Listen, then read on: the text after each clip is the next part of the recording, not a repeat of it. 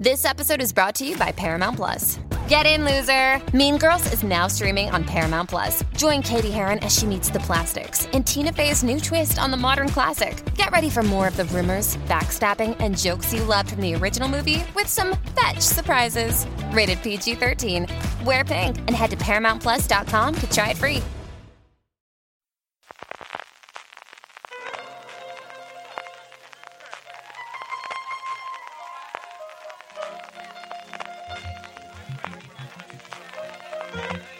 Estás escuchando Fuera de Series con CJ Navas.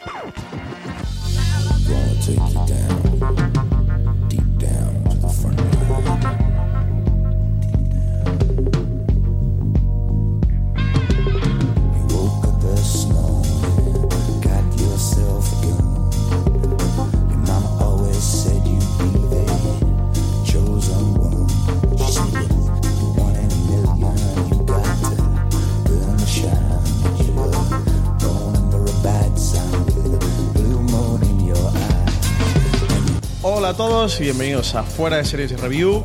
En esta ocasión eh, estamos aquí para hablar de American Gods, eh, ya ha finalizado su, su temporada completa de la serie The Stars, adaptación del libro de Neil Gaiman y creada por Brian Fuller. Para ello tenemos a Paco Gurney, que vuelve por aquí por Fuera de Series, por Fuera de Series Review. ¿Qué tal, Paco? ¿Cómo estás? Muy buena, pues nada, aquí andamos, a darlo todo. a darlo todo por la vuelta, Paco. Eh, tenemos también a Richie Fintano, la otra mitad de Fans Fiction y colaborador habitual de de Series. Que alguno me podría considerar a lo mejor también un American God, pero bueno, tampoco llego a tanto. Tampoco, Toda- ¿no? todavía, todavía, todavía, pero todavía. estás en ello. Estamos trabajando en ello. Y tenemos también a alguien que se estrena en Fuera de Series y tenemos a dos veteranos. También alguien que, que viene hoy por primera vez a Fuera de Series, que es Ángel Montenegro. ¿Qué tal, Ángel? ¿Cómo Hola, estás? ¿qué tal? Muy bien. Con muchas ganas de comentar American Gods. Pues sí, eh, tenemos muchas ganas de, de hablar de, de esta serie, que creo que a los cuatro nos ha gustado bastante. Eh, pero antes de empezar, de entrar de lleno en la serie, eh, quería saber eh, cómo llegasteis a la serie, cuando os enterasteis del proyecto, eh, de quién lo formaba, de, cómo se iba a desarrollar, y si teníais bagaje literario de, la adaptación de- del, del libro de Neil Gaiman, de American Gods, título homónimo, o, o no, o llegasteis totalmente virgen a la serie. Empiezo por ti, Paco. Pues mira, en mi caso yo sí había leído el libro, lo que pasa es que lo leí cuando salió, eh, 2000 y poco, no me acuerdo, y la verdad es que no me acuerdo absolutamente de nada del libro. Cuando vi que se iba a hacer una serie, digo, qué guay, porque recuerdo, bueno, tengo un muy buen recuerdo del libro, me lo pasé muy bien, pero no me acordaba de prácticamente nada. Así que bueno, como, como si no me hubiera servido. Lo que pasa que sí, que soy muy, muy fan de Gaiman y tal, y bueno, eso, ya con eso me bastaba. Y luego de, de Brian Fuller, pues hombre, la gente tiene sus series famosas de Brian Fuller y tal, pero es que a mí la serie para mí de Brian Fuller era Tan Muertos como yo. ¿Por qué? Porque fue la serie que me introdujo a mí en el mundillo este de las series. Pues también hace ya la pila de años. Fue la primera serie de estas americanas con subtítulos bajadas de sitios misteriosos eh, que empecé a ver y fue la que me enganchó a este mundillo, vamos. Yo la verdad es que llegué a la serie eh, a base de noticias, de escuchar noticias como que una de las grandes series de 2017 iba a ser American Gods, adaptada de una novela de Neil Gaiman, de Gaiman y tenía como una pintaza brutal. Y además es que como se juntaban muchos ingredientes, yo la novela no la conocía, eh, pero ya te digo, a través de las, de las noticias ibas viendo cuántos nombres se estaban juntando, pues el de Brian Fuller, que como dice Paco, yo llegué a Brian Fuller a través de Criando Malvas, eh, hace pues como unos 10 años o así que tendrá la serie, más o menos. Y luego con Aníbal fue cuando ya despertó todo mi interés. Y, y claro, al escuchar un poquito de qué iba American Gods y juntarlo con Brian Fuller eh, y con David Slade, que también es bastante asiduo de este tipo de, de historias y demás, pues dije, jolín, pues me llama mucho la atención. Y tuvimos la gran suerte de que Amazon Prime la iba a traer, a pesar de ser una serie de Stars. Y, y Stars también es un nombre que a mí me llama, porque muchas de las series de Stars que son mm, algunas son muy mamarrachas, pero son muy divertidas y, y te- siempre te trae cosas muy diferentes al resto de cadenas. Entonces, para mí era una receta perfecta y, y yo compraba total. Pues yo iba a ciegas totalmente, no, no, no había oído hablar de la serie y un colega me dijo, oye, he visto una serie que creo que te va a hablar muchísimo, con un rollito muy Aníbal y una temática bastante interesante. Confianza ciega en mi colega, como siempre, y para Ya muerte con mis colegas. Claro que sí. Eh, bueno, eh, por entrar ya más en, en materia de American Gods y empezar a destriparla, eh, lo comentábamos al principio, también lo comentabas tú, Richie. La serie está creada por, por Brian Fuller y Michael Green desde el guion. También David Slade eh, como director, que ha dirigido tres de los episodios. También tiene a Vincenzo Natale en, otro de los capítulos. Y Brian Rachel, que es el responsable de la banda sonora, que, siempre es algo también eh, muy icónico de, este equipo creativo, que ya fue el que a NBC llevó Aníbal, fue el mismo equipo que, desarrolló Aníbal, y que ahora ha creado esta American Gods, como decíamos, eh, para estarse en Estados Unidos y que España ha traído Amazon Prime Video. Eh, um, una de las cosas creo que más interesante de este American Gods, que, el lector de la novela lo vive. Y yo creo que el de la serie también, lo que pasa es que aquí eh, me ha despistado un poco la campaña de, que han hecho publicitaria de, American Gods, porque por una parte sí que estaba el belief, el creno en todos los carteles, pero también por otra parte han jugado mucho con que la gente supiera eh, que, que, estabas en un mundo con dioses, que, que los dioses habitan el planeta y, y que el personaje eh, Shadow Moon eh, está alrededor de ellos. Pero sin embargo la serie, tal como la han concebido Brian Fuller y Michael Green, el personaje, el protagonista, que es eh, este um, Shadow Moon, hace las veces del espectador donde tú vas poquito a poco descubriendo ese mundo y lo vas descubriendo a través de sus ojos. Mm, creo que esto es algo que puede haber despistado a mucha gente y que quizás ha sido la mayor crítica que, mm, que he encontrado a la gente que, puede no haberle gustado la serie de, oye, no me entero muy bien lo que está pasando o no sé muy bien lo que está ocurriendo aquí. Eh, Paco, no sé, porque tú sí que tienes, tenías un poquito el perfil, aunque no te acordaras de, lector de la novela, ¿cómo has ido viviendo tú este camino eh, junto a Shadow Moon, eh, esa parte de esos ojos del espectador? ¿A ti te ha tirado para atrás, hacía que, te llamara más la serie o sin embargo te echaba el no saber un poco? Por dónde iba ni, ni, bien lo que te pretendía contar. Pues no, a mí al contrario, a mí estoy muy de acuerdo contigo en que, en que el prota, Shadow Moon, eh, no deja de ser, en principio, un mero espectador de una movida muy tocha que se está montando por allí y que no sabe ni por dónde le vienen. Y es que el espectador está igual cuando empieza la serie y eso es lo que mola tanto en el libro como en la serie. Tú llegas allí con una historia pues muy normalita de este señor que bueno que lo sacan de la cárcel porque su mujer ha muerto tiene que ir al entierro tal. Bueno pues parece una historia muy muy mundana y aparece un señor muy raro por allí que lo quiere contratar de guardaespaldas y tú no te enteras al principio de qué está pasando. Pero sí es cierto que esa parte en mi opinión la pasan muy rápido. Yo los recuerdos que tengo en la novela es que al principio tardabas bastante en hacerte un poco con el trasfondo de lo que estaba pasando allí. Y sin embargo, en la serie, en mi opinión, por lo menos, eso lo despachan rápido. Porque tanto al final del primer capítulo como durante el segundo, te empiezan a dejar muy claro eh, lo que está pasando allí. Es una lucha, digamos, entre los antiguos dioses y los nuevos dioses. Y lo que nadie sabe muy bien, empezando por el mismo, es que pinta este, este pobre hombre, Shadow Moon, allí en medio de, de toda la película, vamos. Yo es que creo que eh, en algunos momentos de, de, la temporada sí que te puedes poner en la piel de Shadow Moon, pero en la mayoría, de, incluso en algunos capítulos de los que Shadow Moon apenas aparece, uh -huh. pierdes esa perspectiva de que él es el, el, el hilo conductor, uh -huh. cuando en realidad no es así, creo yo. Hay muchas historias ajenas a él y muchas cosas alrededor de él que él todavía no, no se ha adentrado, que a lo mejor más adelante sí. Entonces yo creo que eso puede ser que a lo mejor eh, no sé cómo será la novela, a lo mejor la novela es mucho más descarado, pero en la serie su intención a lo mejor era esa, ¿no? Que todo que el espectador se pusiera siempre desde el punto de vista de, de Shadow Moon, pero claro, como hay tantos momentos en los que la, la narrativa se desvincula tanto del personaje, uh -huh. hay muchos, en algunos momentos el espectador se puede sentir como que estoy en una nebulosa, ¿sabes? Como que si yo estoy viéndolo todo a través de los ojos de este personaje, en el momento en que el personaje no aparece, ya no, ¿sabes? Ni siquiera tengo una, una voz en off o, o una especie de conexión con esa historia que te están contando, ya no te hablo de los momentos en los que te contaban, eh, sobre todo en, en, los previos de cada episodio, que te uh -huh. contaban ciertas historias mitológicas y tal y cual, para que luego entendieras más la dinámica de cada uno de los dioses, eso se desvincula completamente. Y todo lo que es, por ejemplo, la, historia de la mujer cuando ya revive y demás, que es completamente ajeno al personaje de Shadow Moon, pues más todavía, ¿no? Entonces yo creo que de alguna manera eso es lo que ha podido hacer que nos perdiéramos en algún momento los espectadores, creo yo. No, sí, pero por eso te comentaba lo de durante los dos primeros capítulos porque a partir de ahí, vamos, yo creo que hay un par de momentos clave. Uno es el final del primer capítulo, cuando se encuentra por primera vez con el chico técnico. que ahí es donde tú empiezas de verdad a ver, mm, digamos, gente con poderes haciendo cosas muy gordas que dices, bueno, esto aquí me acabo de descolocar un poco, esto me acaba de sacar por primera vez de, de- del realismo de la Mm. serie, que hasta ese momento era pues un señor que iba para allá, otro señor que lo contrata y no sabías muy bien de qué iba.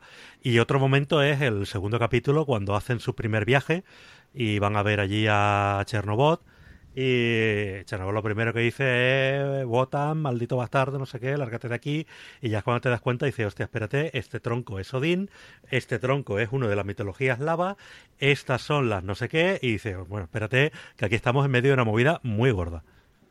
¿Pillasteis ya desde ese momento que era Odín? Yo no, ¿eh? Yo lo sabía ya por Yo no. la, por la novela. Hay una escena, ahora luego mm, eh, vamos a repasar un poco los dioses, qué son cada uno, qué representan y, y comentamos un poquito de cada uno. Hay un detalle muy bueno en, en una escena cuando está cuando Shadow Moon eh, conoce al personaje de Mr. Wednesday que, que están sentados en el avión. Eh, puedes saber el origen del personaje, quién corresponde realmente por el nombre, que le dice qué día es hoy, le dice miércoles, pues llámame mm, Mr. Wednesday. El, el origen, aquí yo me pierdo un poco, pero, pero me lo han contado tal cual, no sé si me han troleado. en inglés, el origen de Wednesday es de Bunden, no sé qué, que es Buden, que es eh, uno de los nombres del dios Odín. O sea, que, que sí que tiene un lazo entre el Wednesday y el nombre de Odín. Pero hay una escena muy Es que reveladora. uno, uno de los nombres de Odín es eh, Botan o Wotan. Entonces ahí probablemente deriva, deriva Sí. eso. Sí, porque en algún momento le llaman Botán. Sí, es que es Sí. Cherno- Chernobot es el Directamente, que no, le no llama- miércoles. es el Incluso en la versión doblada, ¿eh? Vulcano y la familia, ¿no? Y en el octavo episodio, cuando luego se revela todo, él le dice, tengo muchos nombres, Sí. tal, bueno, como di, ¿no? Pero hay un detalle muy revela- dos detalles muy reveladores. Uno, que si os fijáis, el personaje de Ian McShane tiene un ojo de cada color, con uno mucho más claro, Sí. que es que el, como cuando alguien está ciego, que, que se, le, se le aclara la, la pupila, perdón, la, ret- la retina. eh, me, van a trolear por, por esta explicación.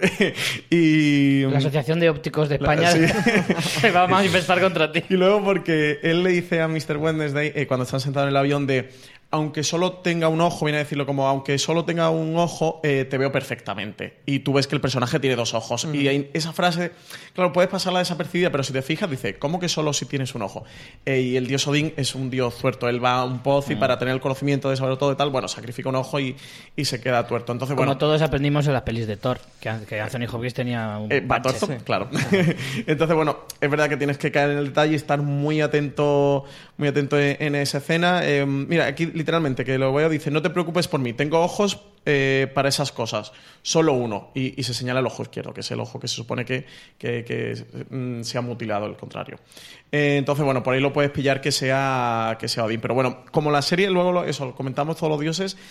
Eh, hay algunos que sí lo dejan muy claro, como es el caso Vulcano, pero otros que está bastante encriptado y creo que es un juego bastante divertido, que, que está en la novela y que la serie también lo... Lo- la, la mayoría, si no los buscas, no tienes ni idea. Porque No, hombre, Odín sí que es conocido y Vulcano también y demás, pero ya no sé, cuando nos entramos en dioses etíopes y tal y cual, hombre, eso ya... difícil. Es que ese es el Sí. tema. Primer- primero hay mitologías pues un tanto mm, desconocidas para nosotros o no tan populares. El, en la ficción, como puede ser la mitología nórdica, por ejemplo, que sí es muy popular. Y luego también porque Gaiman, digamos, se inventa alguna cosa. Eh, atribuye a dioses poderes que no tienen, hace unos que son mezclas de varios y bueno, juega un poquito co- con, eso para que, bueno, para que le quede chulo. Eso, Claro. sí. Bueno, eh, ahora retomamos el tema de los dioses. Eh, mm, quería comentaros otro de los temas que, mm, que creo que, que más se ha hablado alrededor de American Gods, que ha sido eh, la dificultad o que sea una serie demasiado por un lado críptica y por otro lado que no, que no tenga un... Creo que, que hoy día en las series eh, de televisión hemos acostumbrado que todo tenga una línea argumental muy clara, muy estructurada, con un tema principal, con, con unas tramas secundarias que van entrando y van saliendo, que se van cerrando y se abren otras. Y que eso en American Gods, esa estructura narrativa que han construido Brian Fuller y Michael Green, no, no está tan clarificada o no- no tiene un peso tan específico, sino que hay una gran multitud de, de subtramas, de tramas secundarias.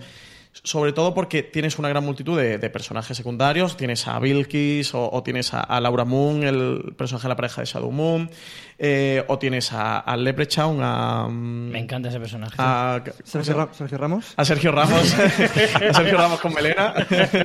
Ya sabemos que si algún día hay un biopic de Sergio Ramos, ¿quién lo va a interpretar? Sabemos que eh, Pablo es River. Me, me acabas, me, me acabas de matar todo, todo el personaje, hombre, con lo chulo que es. Pero es escalcao, ¿eh? Sí, es calcao. Eh, a Matt Sweeney, que no me sale el nombre No, del personaje. Falcao no, Sergio Ramos. que, um, que, que tienen un peso específico dentro de, de la serie y eso creo que ha echado a muchos espectadores para atrás. Eso, como os digo, de eh, no termino de pillar por dónde va la serie ni qué. Creo que también eh, la forma de plasmar visualmente, que para mí lo hace de forma magistral Brian Fuller, pero que se detiene o se recrea habitualmente, sobre todo cuando hay una textura, ¿sabes? Que, que te va a meter una cámara lenta, o sea... Ese hay- chico de pequeño tenía que tocarlo todo, Todo, ¿eh? sí, sí, ¡Ah, sí. ¡Qué chulo esto, ¿no? Sí, creo que el MDA en su vida ha tenido una gran influencia. Eh, pero creo que, que- que hay mucha gente que, que quizás no disfrute tanto esa parte visual o que no le interese tanto, que le ha expulsado de la serie. No sé, por ejemplo, Richie, a ti, eh, si es algo que te expulsa o que te hace entrar, porque a mí particularmente es algo que me gana enteros, que es algo que, que puedes no, bueno, que, que no encuentras en otra serie, que sí que tiene ese punto original, que tiene ese sello Brian Fuller que automáticamente te, te- te lleva a Aníbal, eh, y que yo particularmente lo disfruto mucho, pero sí que entiendo que haya gente que... A ver, que Francis, perdona, pero es que a ti el rollo visual epatante es Sí, que sabe te que me mola. Claro, lo, claro. lo sabemos. Es que yo creo que es, es una visión demasiado subjetiva, en el sentido de que yo soy, mira, yo soy de los que habitualmente se quejarían de eso también, de me pierdo mucho la historia, si no me haces una cosa más lineal, mm, me cuesta, me pierdo y no sé si me llega a interesar.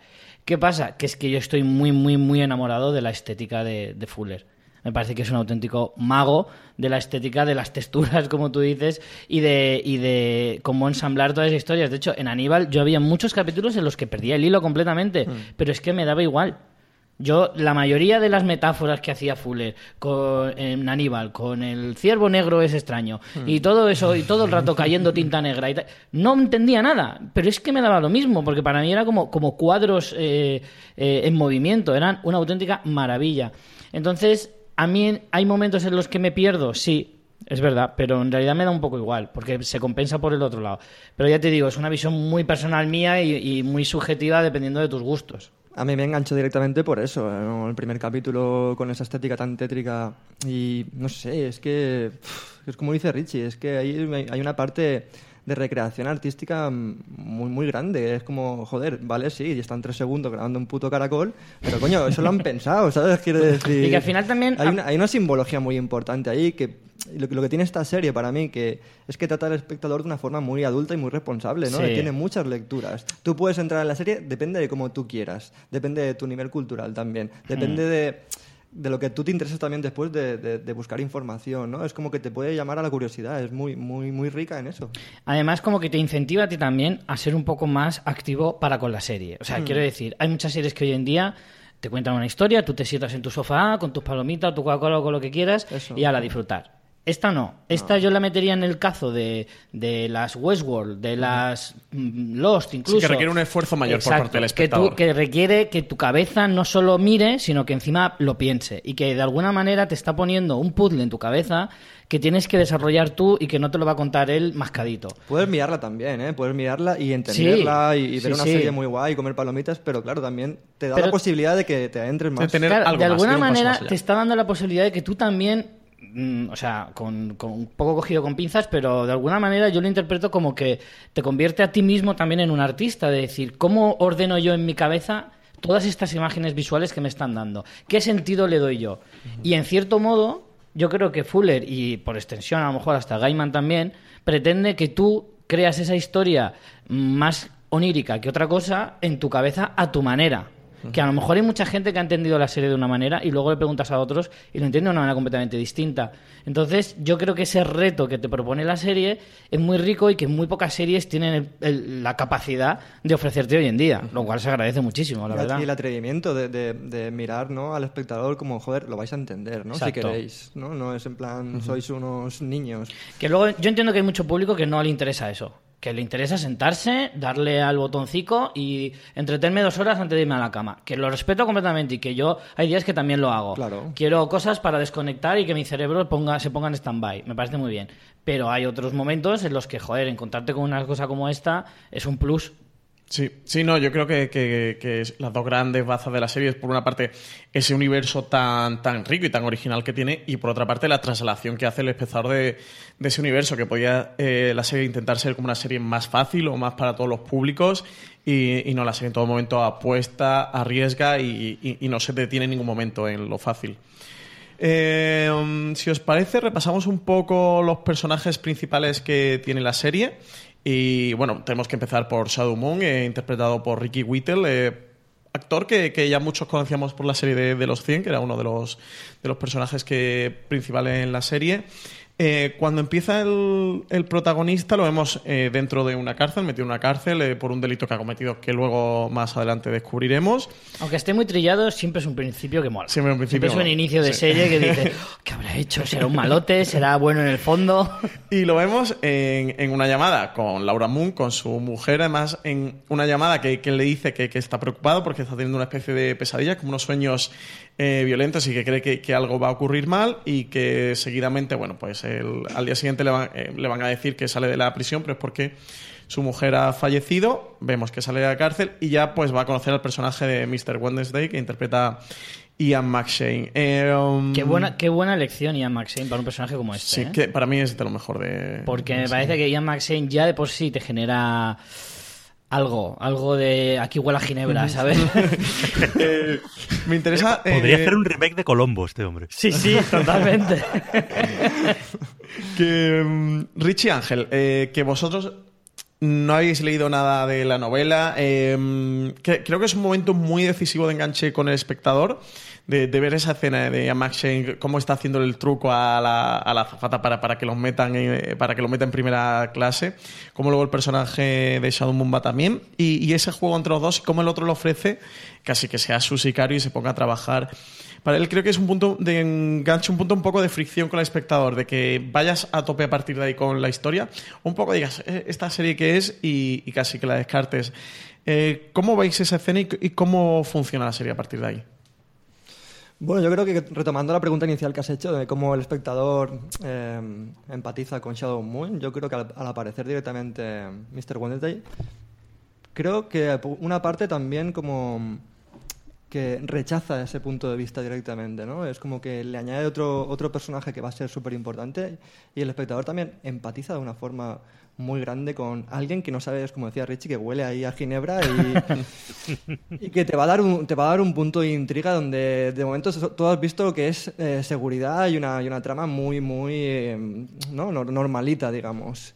Y bueno, el encuentro me parece como, como brillante, ¿no? Como dos personalidades totalmente opuestas y compatibles, que es lo que está como buscando, y con una intriga muy grande para, un, para adelante, ¿no? Yo ese creo que fue el momento en el que más identificado me sentí con Shadow, Shadow Moon, porque en ese momento te encuentras casi casi a la misma altura que él, en el sentido de tienes la misma información que él. No sabes nada. Luego, según van avanzando los capítulos, tú sabes más que Shadow Moon, porque has visto otras cosas en las que él no estaba.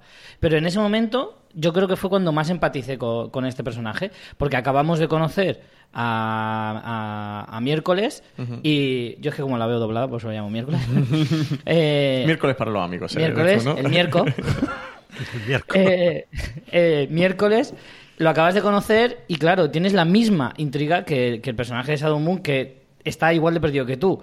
O sea, acaba de salir de la cárcel, su mujer acaba de morir, no sabe dónde caerse muerto y, y de repente aparece este señor ofreciéndote un trabajo y tal, pero claro, tú acabas de salir de la cárcel, estás en la encrucijada de sé que este tío que huele a Ginebra me va a ofrecer mucho dinero, pero lo más seguro es que acabe metiéndome otra vez en el trullo. Entonces, ¿qué hago? Teniendo en cuenta que mi vida ahora carece de sentido totalmente. Sí, es que- la primera imagen que te dan de, de- de- de miércoles de Mr. Wednesday, Mr. Wednesday es pues un timador, no sé, tú lo ves, Exacto. es un timador, un timador, un trilero y bueno, pues sí, si te vas con él, pues igual sacas algo, lo mismo terminas otra vez en el trullo, es, es difícil, vamos. Además es que Shadow Moon, luego lo vemos en los, en los capítulos de flashback, él era un timador, un ladrón. entonces ve a un tío que enseguida lo reconoce y dice, ojo, que este es muy listo y a lo mejor es más listo que yo. Sí, es como una versión premium de él, ¿no? De- Claro, de hecho es que si tú ves a Shadow Moon los primeros episodios, va como hecho con el freno de mano puesto, rollo.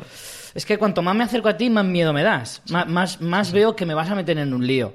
Y como todavía no, no te leo, no sé por dónde vas, no me fío de ti un pelo. Porque claro, él al ser un timador también reconoce a otro que es premium encima. Entonces, ahí se ve un poco, ya te digo, yo es ahí donde más me sentí identificado con el personaje. A mí hay una cosa que, creo que hace bien la serie, porque mm, como contáis, él al principio tiene un rechazo de no me termino de fiar de, este tipo que, se me presenta en, el avión, que además lo ve como ha ha estafado la aerolínea para entrar en clase VIP y que tiene así como pintas de, de- capo mafioso.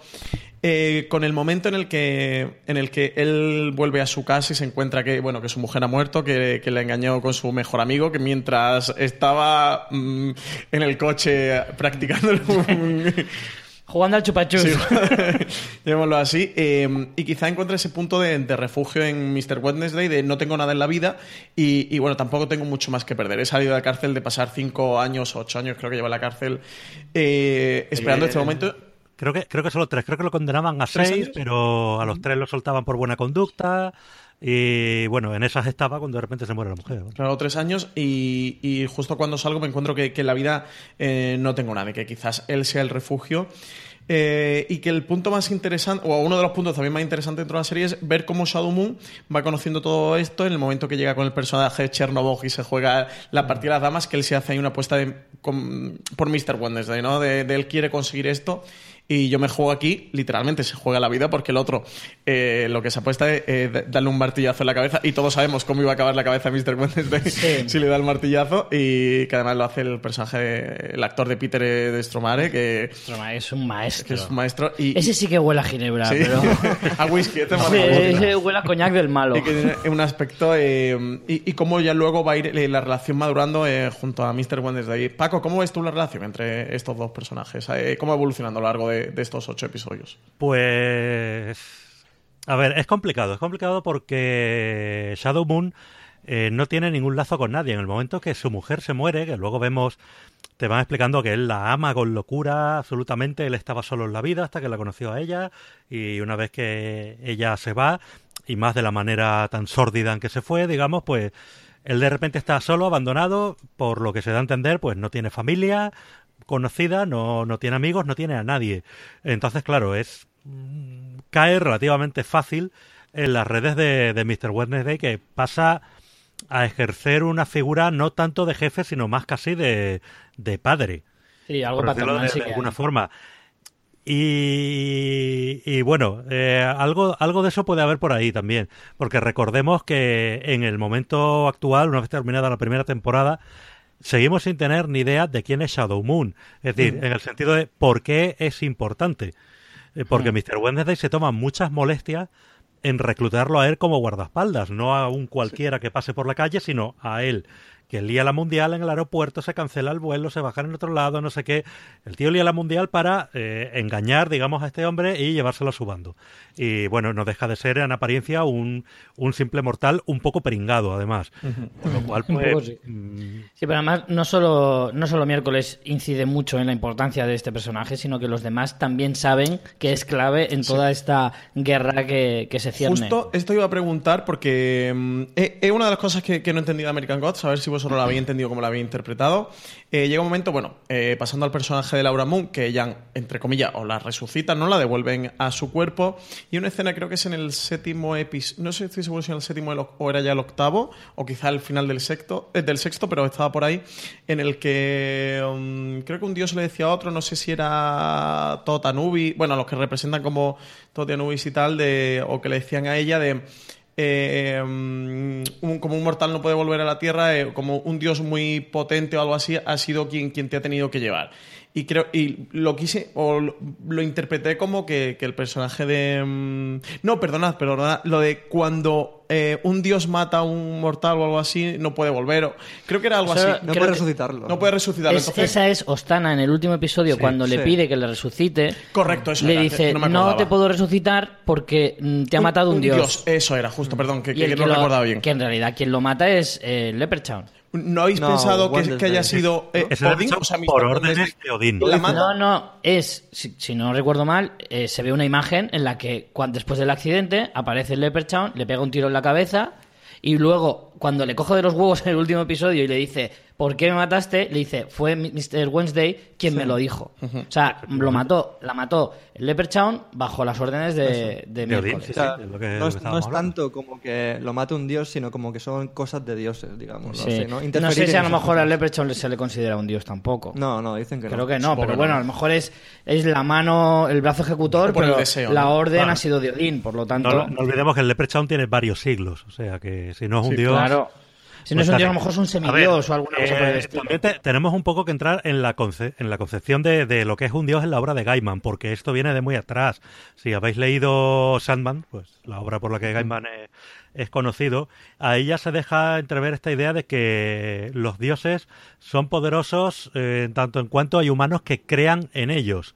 Eh, conforme desciende el número de creyentes, el poder del dios desciende hasta el momento en que, si no tienes creyentes, pues simplemente desapareces. Y, y aquí eso es lo que se ve. Eh, bueno, pues el Leprechaun está ahí, Odín, pues bueno, todavía está ahí, pero está claro que no te lo pintan precisamente como al dios padre de la mitología nórdica, todopoderoso, sino que parece, pues como decíamos antes, Colombo, harto de Ginebra. O sea, eh, y en general todos los dioses antiguos que salen, pues están, dan un poquito de, de- de ascopena. O sea, eh, Pero es que esa está, sensación. está muy bien construida esa mitología, en el sentido de que ¿dónde radica su poder? Su poder, su poder es ilimitado porque sí. No, en realidad es por lo que dice de que los dioses es una, es una invención del ser humano y su poder radica en cuanto creas en ellos. cuanto- sí, en cuanto- Entonces sí, es sí. muy lógico que los antiguos dioses estén cayendo porque a lo largo de los siglos van perdiendo adeptos y en una época como la actual hay unos nuevos dioses que están ganando la, la fe de la mayoría de los humanos y sin embargo se está perdiendo más la fe celestial o espiritual que, que- que requerían este tipo de dioses. Por lo tanto, entronca muy bien, eh, o sea, creo que está muy bien adaptado a los mundos, al mundo actual y, y de hecho eh, Wednesday lo dice varias veces. Dice, pero cuando en los últimos episodios, creo que en el último de hecho, Shadow Moon empieza a preguntarle muchas veces, pero ¿quién eres? ¿quién eres? Porque él ya se está hartando y le está diciendo, dime ya quién eres o qué eres. Y en varias ocasiones le hace alguna que otro guiño y en una ocasión le dice claramente, eh, Shadow Moon le preguntan, ¿pero eres un dios? Y otro dice, los dioses solo existen si crees en ellos. Sí, de hecho la frase, una de las frases finales del capítulo es eh, Shadow Moon, ¿qué crees ahora? Dice, creo en cualquier cosa. Entonces se sonríe muchísimo, ¿no? Wednesday y es en plan, bueno, no tengo ya ni que lado al colega este. Pues os decía lo de lo de mm, quién, quién mata a Laura Moon eh, por lo de la importancia de Shadow Moon, ¿no? de, de- Sí. de que- de que Odín eh, ha sido quien, quien ha matado a, a su mujer. Suponemos que para, o bueno, lógicamente para desviar al personaje Shadow Moon para que llegue hasta él y, y tenerlo eh, como acólito. De ahí la importancia, que, que a mí son una de las cosas que más misterio me han creado de la serie. De efectivamente lo que planteaba Paco, ¿qui- ¿quién es este Shadow Moon? O, ¿Dónde radica su importancia y cuál va a ser su peso dentro de la trama? Porque Eh, al final yo la creo trama que es. alguna pistilla te van dando. Primero ¿Tú sí por la idea? primero por la relación un poco protectora, paterno-filial que tiene a veces Odín. Eh, luego también, por ejemplo, cuando esa famosa escena donde le dice, bueno, tú piensa en la nieve, piensa en la nieve, y al final termina nevando. Entonces, bueno, pues es posi- no, no controlo de mitología nórdica, no sé qué hijos, cuántos hijos tenía Odín, ni, ni nada de eso, pero igual era un hijo, igual es algún dios ya olvidado que por eso carece completamente de, de poder. poder, eh, claro. Por eso no se ve prácticamente nada del pasado de Shadow Moon antes de conocer a, a Laura. eh, no tiene raíces, no tiene familia, no tiene a nadie. Pues bueno, en fin, a saber. Probablemente él, pues eso, él mismo no se acuerda de quién es. ¿Tú crees que ¿qué sea es- un dios? ¿Que es un humano al uso? Yo creo que no. Eso creo que está Sí, bastante claro. Un dios o un personaje, pues como el Leprechaun, tal, un personaje mitológico Sí. que en sus tiempos, pues bueno, sería poderoso, pero ahora pues no es nadie. Pero Odín lo recluta para, para su causa. Pues fijaros que yo nu- nunca llegué a pensar, ¿eh? o sea, estaba totalmente convencido de que era un humano y de hecho pensaba que lo reclutaba él por tener algo- porque el humano en sí, un humano le hacía falta para algún papel concreto, que no podía ser un dios, sino que tenía que ser un, Claro. un humano, pero no había llegado a vuestro punto de vista, me parece bastante interesante, Mucha- la verdad. Muchas de las historias mitológicas se basan en eso, ¿no? En dioses que, Que necesitan reclaman humano a para humanos, algo. que reclaman y al final eh, lo que les conceden a los humanos es como ser un semidios, ¿no? Se convierte en una especie de dios también. A ver, cuando no es solo no solo miércoles el que se interesa por él. De hecho, los nuevos dioses también intentan reclutarle en varias ocasiones Y acabar con él también. o acabar con él, en el sentido de o estás de mi lado o no estás de ninguno. O sea, porque es una figura demasiado importante. Y que un ser humano llegue a ser tan importante, a mí me cuesta encajarlo en cualquier otra historia que no sea el hecho de que él es como una llave especial. O si no es un dios o un semidios, debe de ser algún. como una especie de elegido, que también es algo muy habitual en este tipo de historias, Sí, ¿no? pero eso, algún un profeta o alguna cosa mitológico, algo es. No es un, Sí. un simple humano, está claro. Hablan de su madre, pero de su padre creo que no hablan. Igual a lo mejor es eh, el primer eh, humano generado en, en in vitro, ¿sabes? Entonces es la mezcla entre las máquinas y los humanos. Bueno, después de este momento de Terminator, eh, No, pero sí que hemos visto en miles de historias de una madre humana con un padre dios o Claro. al revés. Sí, sí, sí. O sea, que en realidad no, no creo que a lo mejor vaya muy desencaminado. pues sí. Eh, Aparte sí, que te llames Sadhu Moon, sí, ese sería el caso de un tienes que ser muy bizarro también, ¿eh? Para llamar a tu hijo Sadhu Moon. Sí. Eh, um, si estamos hablando de Shadow Moon, hablar también un poquito de, de Laura Moon, o la mujer zombie, la esposa zombie, eh, que es un personaje muy interesante. Yo, desde luego, al principio pensaba que, cuando veo la serie, que, que el personaje de- desaparecería y que, que con la muerte ahí acabaría. A mí es que Emily Browning me parece una actriz demasiado, jolín, cierto modo potente como para desaprovecharla tanto, ponerle solo el nombre en los dos primeros episodios y que saliera en un episodio de flashback y ya está, me parecía súper triste. De hecho, no me acabo de creer, no me acabé de creer muy bien su muerte precisamente por esto. Digo, si hubiera sido cualquier otra actriz más desconocida, igual sí que me hubiera creído que ha muerto y se acabó. Pero me chocaba demasiado, porque es una actriz que creo que tiene bastante, o sea, es bastante más conocida como para tenerla nada más un par de episodios. Sí que aquí, no sé si Paco se acuerda un poco más y me corrige, que el que realmente to- todo el trasfondo de la historia y eh, que, que tiene el personaje de Laura Moon a lo largo de, de la serie, sí que ha sido un material creado por los creadores, por Michael Green y, y por Brian Fuller dentro de la serie, por darle un rol también más importante a un personaje femenino, que hubiera un personaje fe- femenino destacado dentro de, de la serie, que sin embargo dentro del libro eh, no llega a tener ese peso ni tanto protagonismo. No sé, Paco, si tú recuerdas eh, algo más. Ya, ya digo que del libro no recuerdo prácticamente nada. No, Nada, ¿no? No, no te Pero puedo- la novela el personaje no también recuerdo- resucitaba y todo. Es que Eso- no lo recuerdo. Eh, yo, re- no recuerdo un poco la trama que- general, que era este señor que lo sacan de allí, va al entierro de su mujer y de repente se ve movido, se ve metido en una guerra entre dioses. Y no recuerdo mucho más de, de los detalles, vamos. Eh, um, ¿qué, qué os parece este personaje? Bueno, a mí ahí la parte que me interesa de cuando ella mm, la han resucitado, aparte de la escena que tiene con, con Anubis, que, que es bastante chula, de cuando lo ves eh, que está él pesando las almas y, y con el tema del corazón, que tiene un diálogo bastante gracioso con el otro personaje. El tema de, de la luz que ella va viendo, de ese como faro que le guía, que es realmente el personaje de Shadow Moon, que tiene como una especie de misión de dar con él, ¿no? Y de encontrarlo y luego todo el camino que va haciendo con el Leprechaun y la historia del Leprechaun de que tenga la moneda dentro, el momento que tiene el accidente y se le sale la moneda, como mm, pierde la vida y el Leprechaun se la vuelve a insertar siendo un ser eh, eh, altamente egoísta, suponemos que egoísta, que tiene ese, ese punto de altruismo o de cariño hacia el personaje que, que decide volver a perder la moneda a pesar de las desgracias que, que le conlleva no tener esa moneda en su poder para que el personaje de Laura Moon sobreviva, que por aquí también yo lo volví a interpretar luego en el octavo episodio, o altruismo cariño, o porque es la misión que le ha encomendado Mr. Wednesday, de mantenerla con vida y de llevarla a alguna parte o que cumpla una misión o, o tenga alguna misión específica dentro de, de esta historia y, y forma parte de ese plan de Odín que creo que es un plan que, que todavía nosotros no conocemos. O sea, que sí que tiene un plan oculto, Sí. más allá de rejuntar a los viejos dioses que ha ido haciendo hasta ahora, hasta llegar a ese punto que, que desemboca en el episodio final. Pero una misión que, que desconocemos. ¿Cómo veis eh, todo este camino de, de Laura Moon? Pues me gustó bastante cuando empiezan a darle bastante importancia al personaje, eh, cuando cuentan su historia antes de conocer a Shadow, eh, cómo se conocen, esa parte me gustó bastante. La que no me gustó fue como esa especie de de, de historia que cuentan con, con el Leprechaun, ¿no? Como una- un personaje que hace una especie de... Como un ancestro Sí, suyo, ¿no? ancestro suyo. Me dejó bastante descolocado, ¿no? Para el capítulo 7, sobre Sí, es todo. el séptimo ¿no? episodio, el Sí. penúltimo. Es como, bueno, aquí hay, aquí hay mucha, mucha cosa que realmente luego en el 8 tampoco mm, desemboca nada, ¿no? Creo que No, esta a- es mí la me historia. precioso ese capítulo, la verdad. A mí, ¿sabes qué me pasó? Que yo pensaba que la serie era de 10 episodios, entonces en un séptimo episodio me encajaba muy bien. Pero es verdad que luego al descubrir que eran 8 episodios, sí que para un séptimo episodio a lo mejor...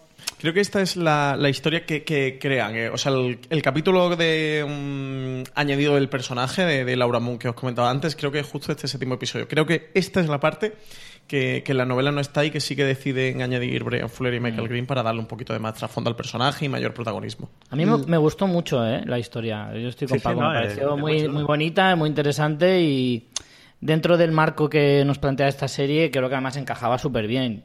Además, de forma indirecta te cuentan también la mitología que, que envuelve al personaje del Leprechaun, que es un personaje al que le coges cariño enseguida, porque es un tío muy gracioso, que a pesar de que tiene muy mala hostia, es como muy loser.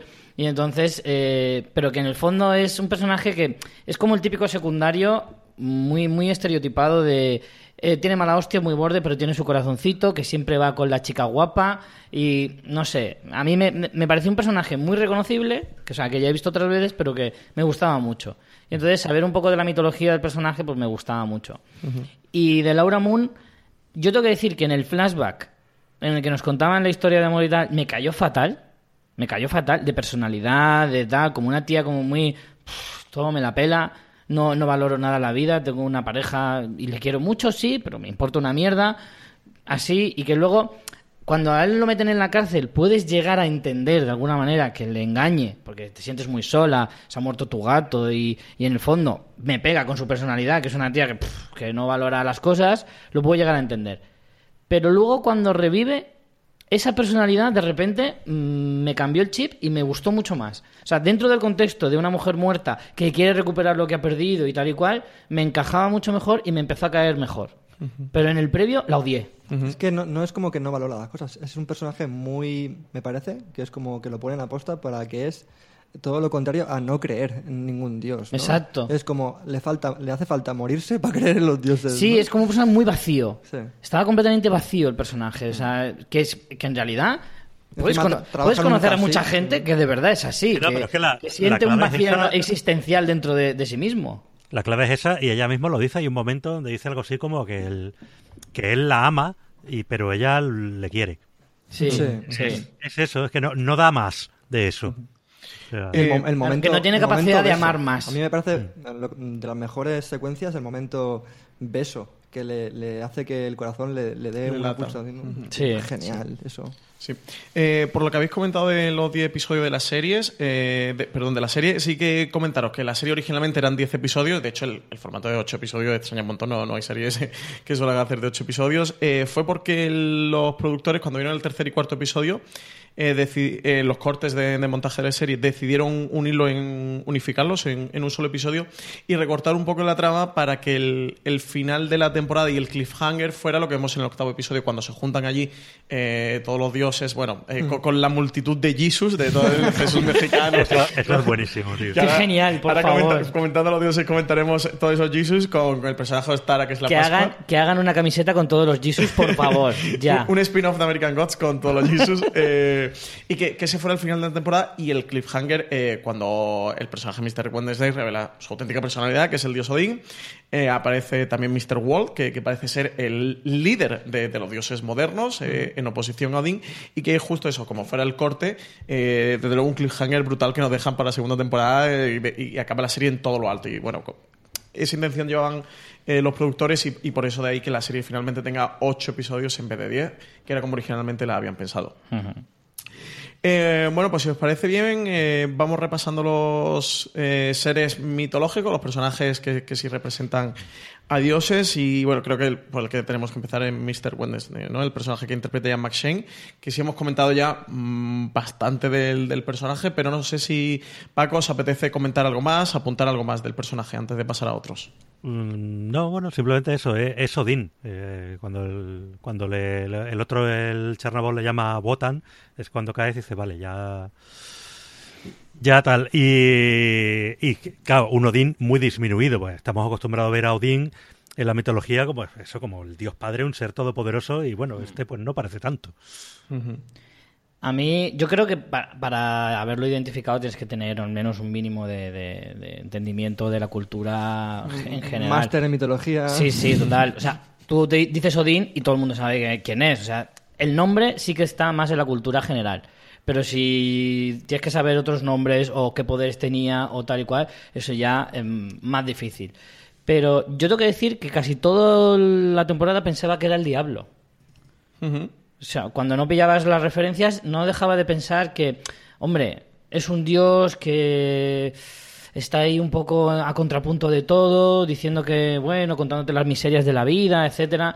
No sé, en algún momento pensé, llegué a pensar que podía ser el demonio, pero bueno, ya al final, además cuando, justo al final, que dice, tengo muchos nombres, digo, ¡buah! He acertado. Claro.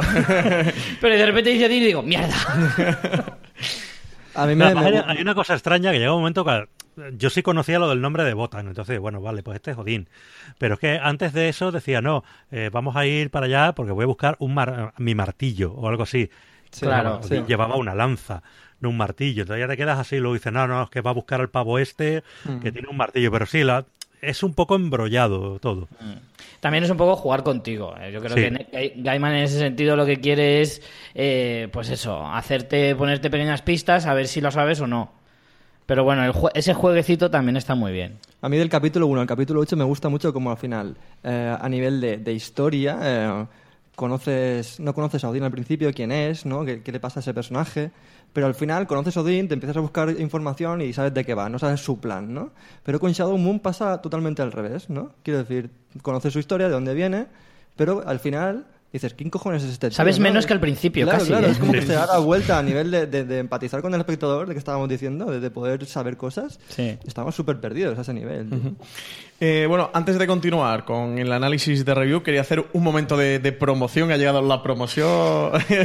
eh, contaros varias cosas de fuera de series. Para empezar, que si estáis escuchando el podcast el mismo día que se ha publicado, es decir, el jueves 29 de junio, eh, recordaros que, estáis todos invitados a la presentación del libro La Guía del Filo Galáctico de Marina Such, primer libro de la colección Fuera de Series. Se presenta, como digo, hoy 29 de junio a las seis y media de la tarde en la librería Generación X de la calle Puebla número 15 de Madrid. Así que si los que estáis por Madrid animaros a todos que vayáis a que Marina os firme el libro y, a ver la presentación. De todas formas, la vamos a grabar en vídeo para los que no podáis asistir, así que luego la subiremos a nuestro canal de YouTube y, subiremos el audio de la presentación al podcast, pero como digo, animaros allí y acercaros a ver a Marina y, a que os firme el libro y que ya pues a partir ya de esta semana el libro lo podéis encontrar en todas vuestras librerías, lo tenéis en Amazon, en FNAC, en el Corte Inglés, en la librería que sea, también en la librería de vuestro barrio seguramente esté. Y animaros eso, a comprar la guía del Filo Galáctico, primer libro de la colección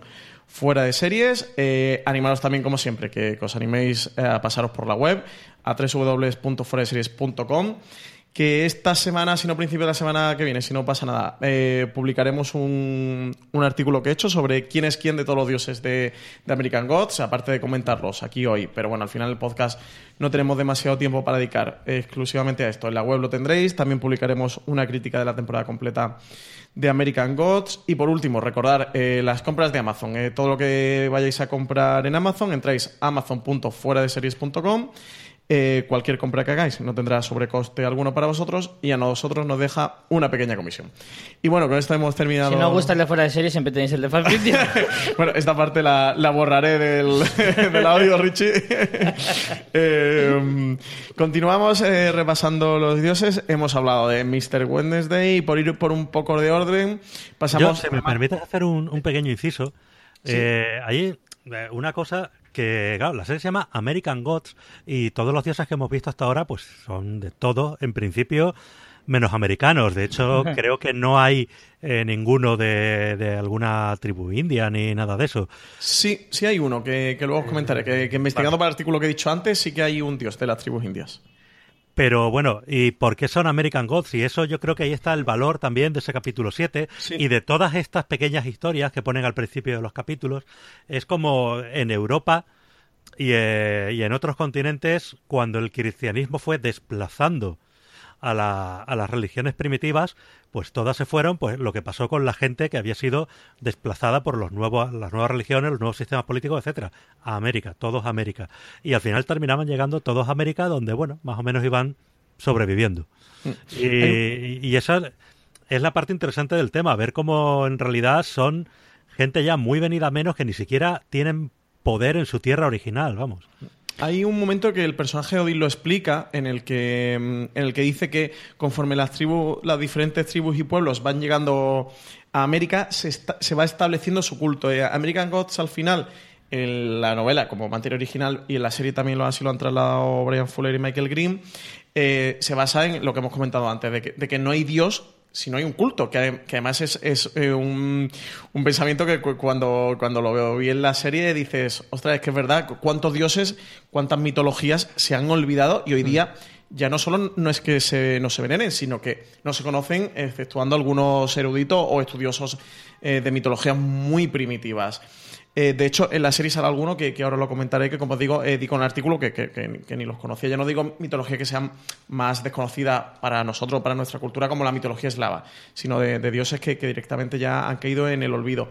Y, y ahí tenéis el guiño en el justo el arranque de la serie, que vemos como esa tribu de vikingos llega a América y allí establecen el culto para Odín, eh, perdón, eh, a Odín, eh, para que vuelva a soplar el viento, para ellos poder volver a regresar a, su, a sus pueblos primero se sacrifican el, el ojo en homenaje a Odín y, y luego Impresionante- establecen. Perdón, impresionante el momento en el que uno se acerca y lo acribillan las flechas. Sí, sí, sí. sí, Esa imagen me- se me quedó grabada en la retina. Sí, Y la del brazo volador que se sale del encuadre del plano, que se sale que entra en la parte negra. A mí, bueno, ya es que eh, es, creo que es un arranque brutal de American Gods. El piloto brutal. Sí, y, y vemos el, cómo ellos luego hacen esa lucha para que el dios Odín les devuelva el viento y ellos puedan volver a su tierra. Entonces, al final, en lo que se fundamenta la serie es.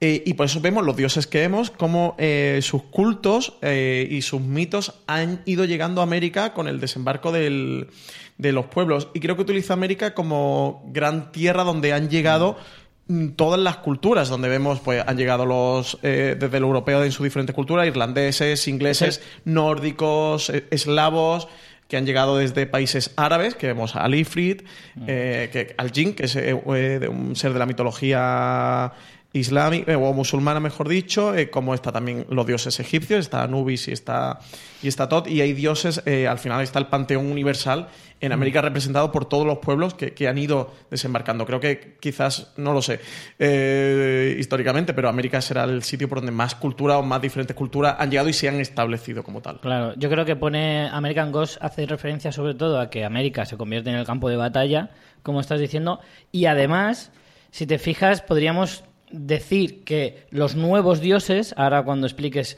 en qué consiste cada uno, nacen en América. Están globalizados a, a nivel mundial y se puede considerar que son dioses a nivel mundial, pero realmente donde nacen eh, o al menos los americanos lo creerán así, porque para eso son ellos como son, eh, nacen ahí. Por eso podemos entender que los nuevos dioses son americanos. Sí, sí. Eh, um, vale, pues comentado esto, eh, lo que os decía del personaje de Sweeney, que, que interpreta a Pablo S. River, o Sergio Ramos camuflado de Pablo S. River.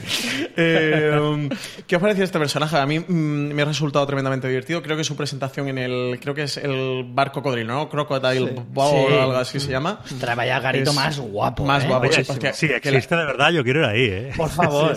que la barra sea una cabeza de cocodrilo. o Es sea, brutal. lo, lo han puesto muy difícil para que otro bar mole más que, que el suyo.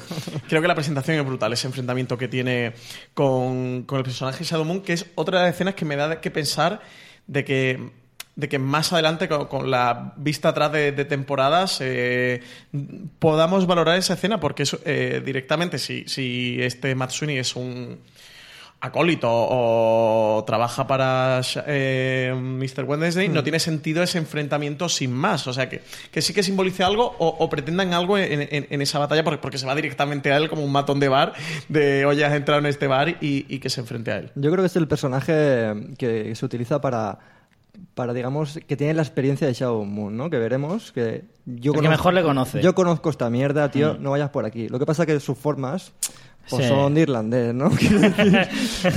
Son de, de- de- de eso del principio, pues te pega una, una curra en el, en el bar, no sé qué. Es como que, Es que lleva una- unas cuantas Guinness encima. es Sí. como que le tiene como un cierto eh, aprecio, en plan, no vayas por este camino, pero claro, las formas son bastante malas, ¿no? De, de- de convencerlo, ¿no? De que no se Sí, a ver, fíe. es que, a ver, un leprecaun es un duende y los duendes pues son criaturas mm, traviesas de los cuales, bueno, no según cuál sea su motivación, pues lo mismo te hacen bien que te hacen mal.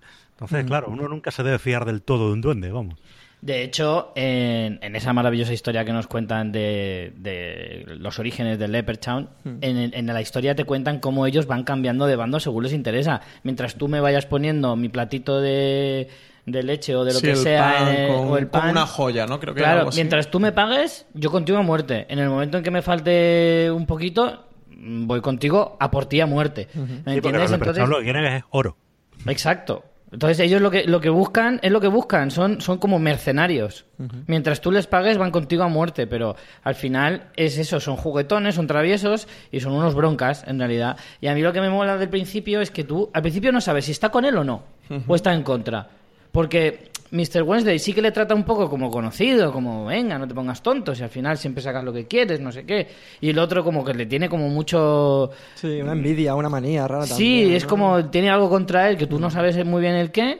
Y luego en el episodio 5 o 6 o así, descubres que en realidad trabaja para él y dices, hostia, ¿qué está pasando aquí, no? Pero bueno, poco a poco tú vas entrando en su juego y como digo, cuando vas entendiendo un poco su historia, eh, te va encajando todo un poquito más. Dices, claro, a lo mejor no tiene por qué caerle bien, pero trabaja para él, porque esto, por lo otro. No sé, a mí es que el personaje me, me, Siempre se ve me mucho hipnotiza. el tema de las deudas, ¿no? Entre dioses, en favores, no sé qué. Claro. Se, explica mucho eso también. Sí, porque al final todo esto al final acaba pareciendo como una mafia, ¿no? Eh, otro de los personajes que, que ya nos presentan en el piloto es esa Bilkis, que representa a la reina de Saba, que no es una diosa como tal, sino que es un ser, le podemos llamar, bueno, mitológico, no sé si llamarle eh, de esa manera mejor, legendario, de que aparece en la Biblia en el Antiguo Testamento. Y como decía Paco, aquí es eh, donde Neil Gaiman mete mano y tijera y el personaje, bueno, pues en, en esta reina Saba está muy transformada y la ha convertido en un. No sé si vosotros la definiríais así, yo la definiría como una diosa de- del culto a, a la belleza y un poco a la egolatría, ¿no? Mm. A la eterna juventud. A la eterna juventud y A tienes la- es- más a la, la- la- la intentan definir un poco como diosa del amor, pero es más de la sensualidad. Sí. Sí. Y Encaja- tenemos, encaja La más. zorrería un poquito a veces también. Es de ser un poco cabronceta también. tenemos esa escena que, mm, que- que creo que no se va a borrar jamás de mi mente, ya mítica de la televisión, ese salón rojo lleno de velas rojas, sí, sí. ella vestida con una túnica roja, en el que empieza a absorber por su vagina. Por ahí a- venía lo de, o sea, entenderme lo de zorrería no Sí. porque se folla mucho, se puede follar todos los que quiera, pero hombre, si luego te los quedas para ti, Para, para toda la vida su Debe ser un alma. poco cabrón, ¿no? Me parece un poquito Cada abusivo. ya con sus hábitos alimenticios. To- Todo lo contrario al veganismo. ¿Esta chica no conoce los tampones o qué? Y, y A mí es- me parece que es el personaje que destapa, eh, digamos, de que va American Gods, ¿no? Como ese poder eh, de Sí, donde te choca, Sí. ¿no? En el piloto de aquí Sí. que está ocurriendo. Pues, Para mí, eh, eso, tienen dos escenas emblemáticas dentro de la serie. Esa y, y la presenta el inicio del octavo episodio. El inicio del octavo episodio en el que vemos Se a cuenta ella. la historia de ella. Exactamente. Increíble, a mí me En pareció ese increíble. Salón, pues que nos recuerda eso como una especie de, de salón babilónico. Bueno, ella era reina de Saba, de, de la. De, de la mm, Sa- Saba creo que era la capital de Etiopía, ¿no? En- no sé si, si habéis leído el Antiguo Testamento y me, me Yo, yo tengo la mesilla de A mí me pasa como Paco, lo, lo leí, pero no me acuerdo. que mm, en, la, en la Biblia eh, ella Lo leí en el seminario, pero se me ha olvidado todo. En la Biblia ella eh, protagoniza una escena eh, y se le conoce porque ella va cargado a Israel para conocer a Salomón, para, para ver si, si es verdad todo, todos los relatos que, que cuentan de su gran sabiduría. Entonces la vemos en un salón que, que aparenta eso, con un personaje que parece como asiático, de rasgos asiáticos, que llega un momento que se convierte directamente en el rey de la noche, ¿no? Le nacen aquí unos cuernos de, de su cabeza, el rey de la noche de Juego de Tronos, y que al final todo acaban convirtiéndose en una especie como de petróleo, ¿no? En, una, Sí. en un líquido negro. Eh, Aquí de nuevo jugamos con las texturas de Brian Fuller y los absorbe por la vagina, que ni Camilo José Cela tenía esa, esa- ese poder de absorción. Eh, envidiable. Menos mal que Camilo José Cera, el pobre, no, no, no ha vivido para ver eso porque se hubiera ofendido mucho. Y, Sí. y luego, como. eh, A saber lo que habría probado él. Él puede, pues anda que yo no. me gusta, eh, porque una de las cosas que más me gusta de American Gods de ver eh, cómo los dioses se han ido adaptando y amoldando a los nuevos tiempos Sí. y cómo la vemos a ella en los años 70 en esa fiesta, en esa bola, de que ya no es esa diosa que está en una especie de orgía eh, en un salón eh, que no recuerdo eso, como de una cultura babilónica o egipcia, sino está en la discoteca bailando en el que le ha gustado una chica y cómo la, cómo la seduce cómo luego su culto se ha ido perdiendo y se convierte directamente en una yonki de, de los 70 hasta que luego vemos que, que Chico Tecnológico ha sido quien, quien la recupera y ella ha vuelto otra vez y se ha convertido en una especie de prostituta de lujo deseada en Los Ángeles. Y, y esa escena también me ha parecido de, de- las más potentes incluso que he visto este año en series de televisión en general. ¿no? Eh, Pero además que mola eso, ver su decadencia. eh, básicamente, pues, cuando, cuando en Irán pues comienzan a gobernar los ayatolás, etcétera, y se acaba toda la... Empiezan a, a romper sus templos y a dinamitarlos directamente, a, a romper su culto. Efectivamente, y luego como de nuevo, eh, pues cuando la ves en la primera escena, se la ve una mujer mayor, madura, atractiva todavía, pero bueno, ya avejentada, que está allí, que ha ligado con otro señor mayor por Tinder o lo que sea, y, y bueno, y ves como poco a poco pues, va aumentando su poder y se va rejuveneciendo. Claro, ese a mí es el momento que me encanta porque ella eh, parece como que pierde su culto ya eh, cuando empiezan a, a- a reventarle sus templos. eh, a lo largo de lo- del 90-2000 o años 2000, que, que los ayatolás, como comentaba Paco, empiezan a, a reventarle directamente sus templos. Pero aparece Chico Tecnológico y le ofrece su nueva forma de culto y lo que le da directamente es una explicación que es una especie de Tinder y donde todo el mundo empieza a desearla y ella empieza a recobrar su culto y, y se convierte en esa especie de prostituta de lujo. Entonces esa analogía... La- Las escenas que salen de la discoteca y tal en realidad son de antes, de la época de cuando los ayatolás comenzaron a gobernar en Irán y acabaron con la incipiente democracia. Pues bueno, en realidad Teherán, por lo visto en su momento, Irán era lo más de más de, de Oriente, vamos, súper moderno, súper tal. De hecho, hay imágenes de, de, Yeah. De incluso Afganistán y demás de los 70 y flipas. O sea, que Sí, no sí, tiene nada claro. que ver con lo que hay ahora. Y, y cómo convierte, a mí hay dos momentos de la serie que me gustan mucho, el trasvase de cómo los antiguos dio- dioses se convierten en los nuevos dioses, de ver también no solo el enfrentamiento entre lo antiguo y lo moderno, sino el trasvase de lo antiguo a lo moderno. Uno es en Vulcano, de cómo pasa de fabricar espadas a fabricar balas, y cómo de fabricar, que Odín se lo recrimina, de fabricar eh, a martillo las armas y a fuego de Fragua a hacerlo en, con una fábrica, en un, con un método fabril y mecanizado, con una nueva tecnología, y el momento este de, de Bilkis, en el que ya pasan a adorarla como una diosa a, mm, a, a ser la diosa de- del Tinder, que sería como la, la- la nueva sensualidad o la nueva forma sexual. Y esta parte del personaje me gustó mucho. No sé, ¿qué, qué os ha parecido a vosotros, Bilkis? A mí me flipa porque es como los, los- los ejemplos de lo que te está contando eh, miércoles, pero de forma muy velada, ¿no? Que es como que los dioses antiguos van en decadencia y que los, moder- y los nuevos están creciendo y nos están comiendo terreno, ¿no? Entonces, cuando él se encuentra con Vulcano, tú ves ahí uno de los mejores ejemplos de esto, ¿no? De cómo tú, vale, te has tenido que modernizar, pero en realidad lo estás haciendo a peor. O sea, te estás adaptando a los nuevos tiempos. Evidentemente tú no puedes por ahí haciendo espadas, pero a no ser que vivas en Toledo o trabajes para Juego de Tronos. Pero en general, eh, en Estados Unidos un, dios como Vulcano, ¿cómo sería mejor aceptado? Pues teniendo una empresa armamentística. De hecho, serías no un dios, incluso puede que más, ¿eh? Pero de alguna manera te está indicando cómo la sociedad va en decadencia en este tipo de creencias, en este tipo de situaciones, y los dioses, tanto Vulcano como, como ella, sí que eh, demuestran un poco, dejan en evidencia esto, ¿no? Porque e- ella, en ella es mucho más claro, ¿no? Pasa de ser una diosa a ser una diva, a acabar siendo una mendiga. Y cuando la recuperas, como mucho te puedes llegar a, a- a subir a, a la categoría de escort o de, o de prostituto de lujo. También porque otro de los discursos que tiene American Gods, creo, que, que es al final el enfrentamiento entre los antiguos dioses y lo moderno, lo que representa es la lucha eh, tradicional en la historia de la humanidad de la tradición frente a la modernidad, de, de lo- las viejas costumbres frente a los nuevos usos. Del progreso. Claro, y como lo vemos en el personaje Mr. Wall, que representa la globalización y ahora más adelante la model, cómo le, le, le- le recrimina a Odín de eh, deja ya de como tu- tus viejos métodos de nosotros no queremos destruirte, no, no queremos acabar con vosotros. Eh, queremos que os unáis y os actualicéis y, volváis a, tener culto, pero adaptándolo a los nuevos tiempos. Y como Odín, que representa esa tradición, se aferra a no actualizarse, a, y, de hecho a quien se actualiza y quien se moderniza, como es el caso de, de Odín, eh, perdón, de Vulcano, eh, pues lo que hace es acabar con el de cómo la tradición acaba contra la ruptura de la modernidad. Eh, bueno, por eh, repasar otros personajes que salen en el primer episodio, tenemos al personaje de Mr. Ibis, que representa a, a Tot. ¿Cómo sabemos que es Tot eh, dentro del dios de, la sabiduría en el panteón egipcio? Porque él fue, es el inventor de la escritura y, y era el que llevaba a cabo en, dentro de la mitología egipcia la función de ser el escribano de los dioses, era el patrón de los escribanos y el escribano de los dioses. Y es que vamos viendo a lo largo de American Gods, desde la primera escena, cómo va relatando todos los capítulos de los dioses que van aconteciendo. En la primera escena con el relato de los vikingos, pero luego creo que también tenemos, bueno, a lo largo de, de todos los capítulos se lo va narrando y luego tenemos una escena concreta, creo que era en el, no estoy seguro si es en el sexto episodio, que, mm, que, le, que le dice, creo que es a Anubis, el, el otro personaje con el que él tiene relación, que es el otro eh, personaje de la mitología egipcia que hay en la serie, de, bueno, como espera un momento que tengo que, que escribir, que tengo que, que relatar este episodio de, de los dioses. Pero que- ese que es el episodio precisamente que cuenta de, de bueno, del, an- del antepasado de Laura Moon con el Leprechaun. El 7. El 7. El 7. Eh, ¿Algo que queráis comentar de este personaje o, o pasamos al siguiente?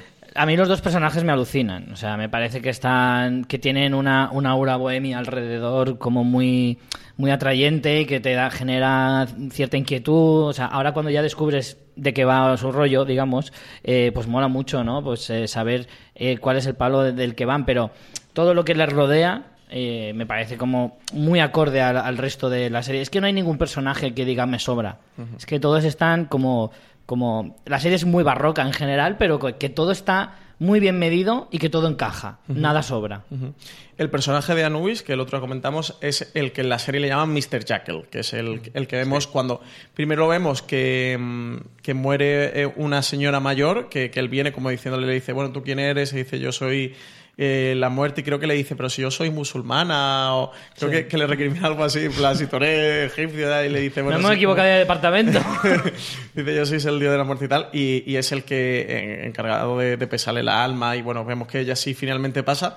Escena que la, que la ponen para luego entender también lo que ocurre con, Claro. con Laura Moon, que, va- que va a ser la escena que vendrá posteriormente. Y como ellos dos son los personajes también encargados de embalsamar los cuerpos y a Laura Moon de, de restaurarla. Eh, más dioses, es- bueno, por repasar un poco los dioses antiguos, ahora vamos a los modernos que salen en la serie, pues tenemos, tenemos a Chernobog, que es el personaje que interpreta a Peter Stromare, el del martillaco gordo, que este sí que Mola podemos saber que mola mucho, muchísimo. Muchísimo.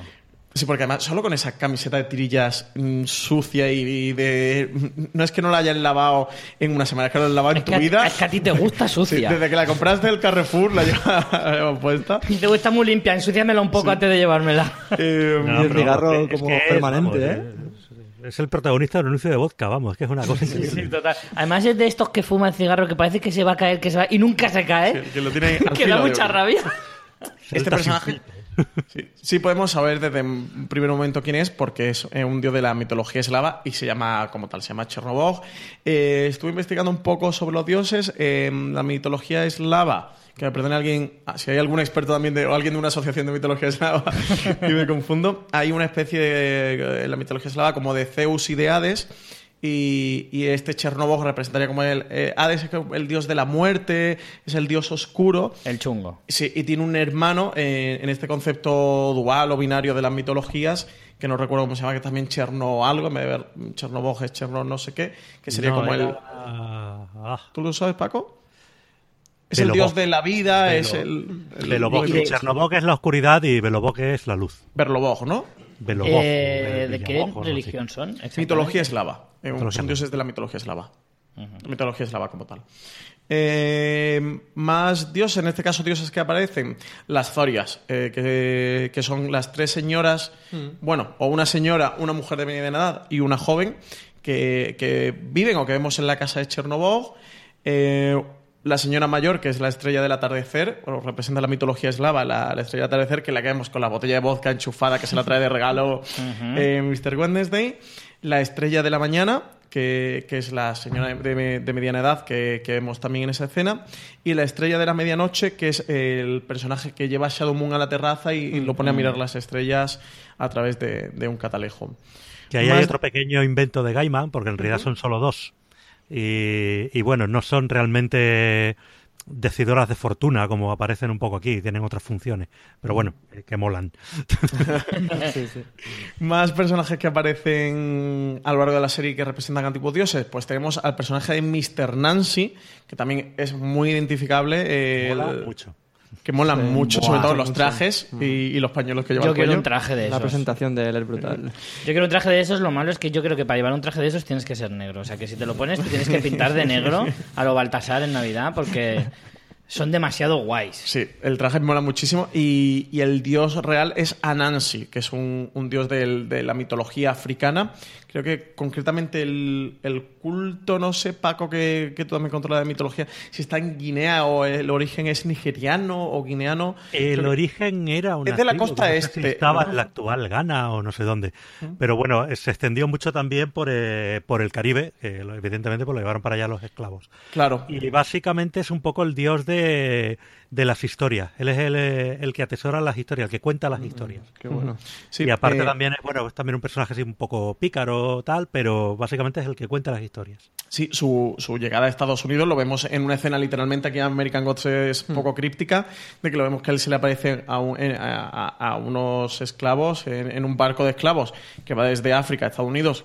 Ahí vemos el trasvase de- del culto de- del dios Anansi y cómo incita a la rebelión y a prender el, el barco y decirle, mira, os van a matar allí, pues por lo menos como joderos, ¿no? Que también un momento como muy molón de, mira, si vais a morir, morir matando. Morir ¿eh? jodiendo. y, Muere por algo que valga la pena. Claro. Y También es cierto que, de alguna manera, gracias a esta escena, entiendes por qué los negros eran tan horteras en los 70. Porque, claro, tú viendo que tienen esas influencias, pues ya piensas, Ah, claro. sí. Y ahí los, campa- los pantalones campana, esos Sí, abrigos no de sé si, no- si grandes. nos van a censurar este podcast también de alguna asociación de, de afroamericanos. Eh, más personajes que vemos eh, de los antiguos dioses. Tenemos al personaje de, de Jin, que además la serie lo llaman como tal, que, que realmente es un Ifrit. Los Jin eh, dentro de la mitología... mm, árabe son los genios, lo que nosotros conocemos como genios. Este concretamente es un Ifrit, que son unos eh, seres mitológicos eh, que, mm, que son muy identificables en la serie porque los ojos son una especie de, mm, de dioses de fuego y eh, aquí lo vemos que, que los ojos le echan llamas y también porque le concede el deseo al personaje que se monta con él. El Jin es el originario, es el que va en, en el taxi y recoge al otro personaje y en el que, bueno, pues su deseo es mejorar su vida y tener un trabajo y tal, y vemos como el genio pues le concede el deseo, por un lado, de acostarse con un hombre y se acuesta con él, y por otro lado, pues le concede el trabajo, le, le traspasa casi que su identidad, ¿no? Directamente al, al, al Yo tengo una pregunta sobre este dios. ¿Lo del trípode también es cosa de los dioses o es solo del actor? Y otra pregunta, cuando tienes que pedir el deseo, ¿dónde tienes que frotar? Porque como haya que frotar ahí, madre mía, no acabas, ¿eh? En una tarde. Madre Eh, mía, coño, qué la- imagen, ¿eh? La verdad es que no hemos mencionado en todo el rato la, la historia de, de Salim y yo creo que es de, de las más bonitas de, de toda la serie. De cómo él, pues bueno, va con su taxi persiguiéndolo, intentando buscarlo de nuevo, vamos. Sí, sí, sí, lo va buscando. Eh, sí, a mí es de las tramas que además en un momento del episodio este es, creo que es el tercer episodio, ¿no? Sí, por ahí, es de los primeros. A lo mejor va buscándole para decirle, oye, me has descolocado algo por Sí, dentro, ¿eh? sí. Porque con todo eso que me has dado. Sí, creo que es el tercer episodio. Y Está un problema del Daño romanticismo todo. ¿eh? perjuicio.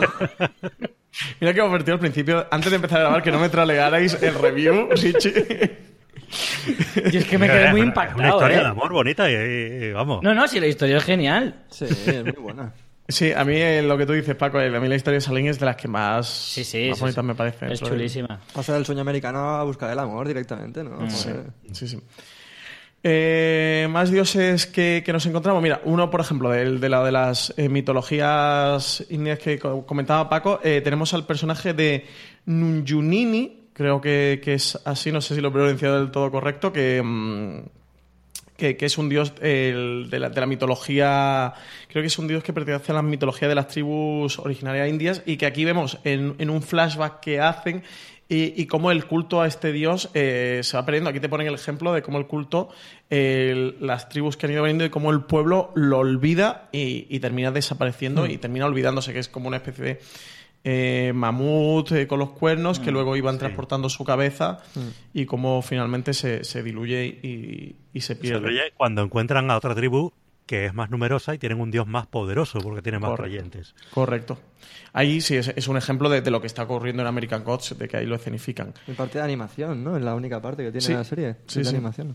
Eh, luego tenemos también el personaje vulcano, que no sé si queréis comentar algo más, porque ya hemos comentado bastante. Ya hemos comentado realmente. Sí. Pero es muy identificativo de la sociedad americana en realidad. ¿eh? Está muy bien escogido que sea ese concretamente. Sí, y también como aquí meten el tema de la inmigración, de cómo es el, el Jesucristo que sale, es el Jesucristo mexicano, eh, que luego en el último episodio vamos a ver, de que dicen hay multitud de Jesucristo, porque depende del culto también, algo que es como muy de la religión católica, de que, cada, que en cada pueblo, cada ciudad o cada región tiene el culto, igual que con la Virgen, al Jesús, al Jesús del gran poder, al Jesús de no sé qué, al Jesús de no sé cuánto, y como eh, ahí en American Gods ellos siguen, tiene coherencia dentro de su universo de cada dios es el dios que tiene su culto y Jesucristo es como una figura única, pero tiene mogollón de cultos y cada culto está representado por un propio Jesucristo. Y creo Tiene que, subdivisiones. sí, que, que una escena más bastante cómica, pues se ven como 30, 40 Sí, sí, Jesús. Hay uno negro y todo, ¿eh? Sí, que como, pero bueno. Ah, pero es Que me parece te lo- genial. Te lo, te lo explican como en cada sitio creen en el suyo, básicamente porque cuando el cristianismo se extendió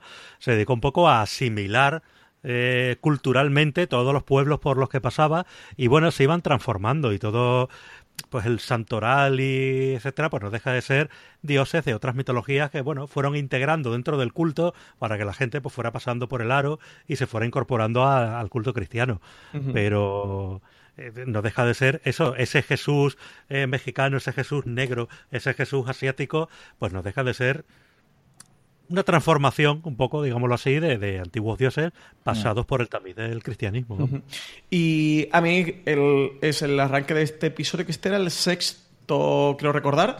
Eh, me gusta mucho cómo ejemplifica esos mexicanos pasando la frontera, cómo, cómo Jesús se sacrifica por ellos recibiendo el tiro y cómo luego en el, en el suelo vemos, me parece una solución genial de Brian Fuller, eh, en el que una bola de estas de... ¿De, de qué, de qué material? ¿De, de qué hierba? Se, o ¿De qué Hierbajo. árbol- arbusto es de, seco es de eso? la, de Eh, la que- variedad hierbajo que sale en las películas del oeste siempre, pues una bola, la bola del oeste, le pasa justo por la frente y le deja la, la corona de espinas a, a este Jesús que, que se ha sacrificado por su pueblo y porque cruce la frontera en, en pos de una vida mejor. Fue también de, de esos momentos, de estas microescenas o estas subtramas o sub-subtramas que tenemos dentro del- de la serie American Gods, que, que parece lo que comentábamos al principio, que mucha gente le tira para atrás como mm, no entiendo tanta cosa deslavazada que me quiere contar, pero que yo sí disfruto mucho de esos micro relatos Sí, dentro del... minicuentos, sí. Sí, que también son muy de Neil Gaiman. Pequeño inciso, las plantas rodadoras esas típicas del oeste se llaman estepicursores. Vale, pues le seguiré llamando la planta del oeste. Pero se me va a olvidar. Este picursor es Paco. Toma ya, madre mía. Y creo que no se nos ha pasado ninguno de los antiguos dioses, al menos que vemos en, en Nos falta la última. Ostana. a Ostana. ¿A Ostana? Ostana, que es- yo creo que era Ostana, Ostara. Ostana, Ostara, creo que es Ostara, Ostara, ¿no? Ostara. Ostara, sí. Que representa Que- a la Pascua, representa la, La primavera. la ¿no? primavera, ¿no? Y Eh, creo me que de ahí deriva Easter, que es Pascua en inglés. ¿no? Claro. Pero a mí me encanta el troleo que le hace durante todo el capítulo Odín a, a ella como, sí, sí, tú estás aquí celebrando tu fiestaca, pero no te hacen culto a ti, Sí. le hacen culto a él, señalando a cualquiera de los mil Jesucristos que hay por ahí, pero que mm, es muy significativo de también, una vez más, de todo lo que te intenta con- eh, contar American Gods, ¿no? De cómo una fiesta pagana es absorbida por otra religión, en este caso el cristianismo, la hace suya y digamos que es como como cuando Estados Unidos coge una película, hace un remake y al final acaba siendo más famoso el remake que la propia película original, que a lo mejor era europea o asiática. Sí, es una analogía un poco rara, pero Cómo los cultos se van solapando, ¿no? claro, es como que se la ha cogido para sí mismo, la ha decorado de otra manera, le ha puesto el nombre de Jesús, que, queda mu- que es mucho más comercial para esto de las religiones, y se la ha quedado para sí. Sí, algo y que al también es- final, que es bueno, muy de la religión Pascua, cristiana. sí. de ir absorbiendo otros cultos, ¿no? Y haberlo asimilado. Eh, ¿Queréis comentar algo de este personaje? Aprovechamos para hablar del último episodio, hablando de, de- a mí me flipa de Pascua. porque mm, eh, va mucho en el rollo eh, bueno, a mí me recordaba mucho a Criando Malvas una vez más, porque la actriz Christine Chenoweth, que salía ya en la serie. eh, Sí, en Pushing Daisies. en Pushing Daisies, eh, hace un personaje que es como muy. mm, eh, no sé cómo decirlo, es como muy visual, muy enseguida te entra por el ojo y Es- todo pasteleo al máximo y, y todo Es representado. la, la típica dama sureña de Sí. toda la vida. Sí, sí, además de estas de, estereotipo. De alto standing, porque además cuando entra la, la otra diosa, eh, también vestida así como de, alta, de, de alta alcurnia y, y tal, y se hacen ese gesto típico de ¡Uy, qué mona vas! Y por dentro está diciendo ¡Ojalá te mueras! Sí. ¿Sabes? Es como muy representativo y me pareció fantástico. Además, a nivel estético me parece genial, genial. Muy Divinity, ¿eh? Muy Divinity. Sí, sí, totalmente. Se podría hacer un reality a lo, a lo Kardashian, esta tía, y le saldría genial. Eh, bueno, hemos repasado todos los antiguos dioses. Por repasar un poco los, los dioses modernos, los nuevos dioses. El primero que vemos, que vemos ya además en el primer episodio, es Technical Boy o Chico Tecnológico, que, que es el dios que representa pues, Internet, eh, nuevas tecnologías, etcétera, etcétera. Que además lo, lo ejemplifica muy bien en esa pixelización de, de las cosas, de cómo todo se, se va pixelando. Creo que es un dios muy molón, me hace mucha gracia que sea un- como un millennial, ¿no? Un chaval Sí, joven. total. Completamente. Este- Y, ba- y bastante insoportable, además. Sí, muy, muy irritante. Como que- es la tecnología en muchos casos, ¿no? Me creía que iba a decir cómo son los millennials. Bueno, también. A mí hay un, de- un detalle que me gusta mucho que son un poco los, los acólitos estos que lleva, los secuaces que lleva, que son, pues eso, eh, gente sin rostro.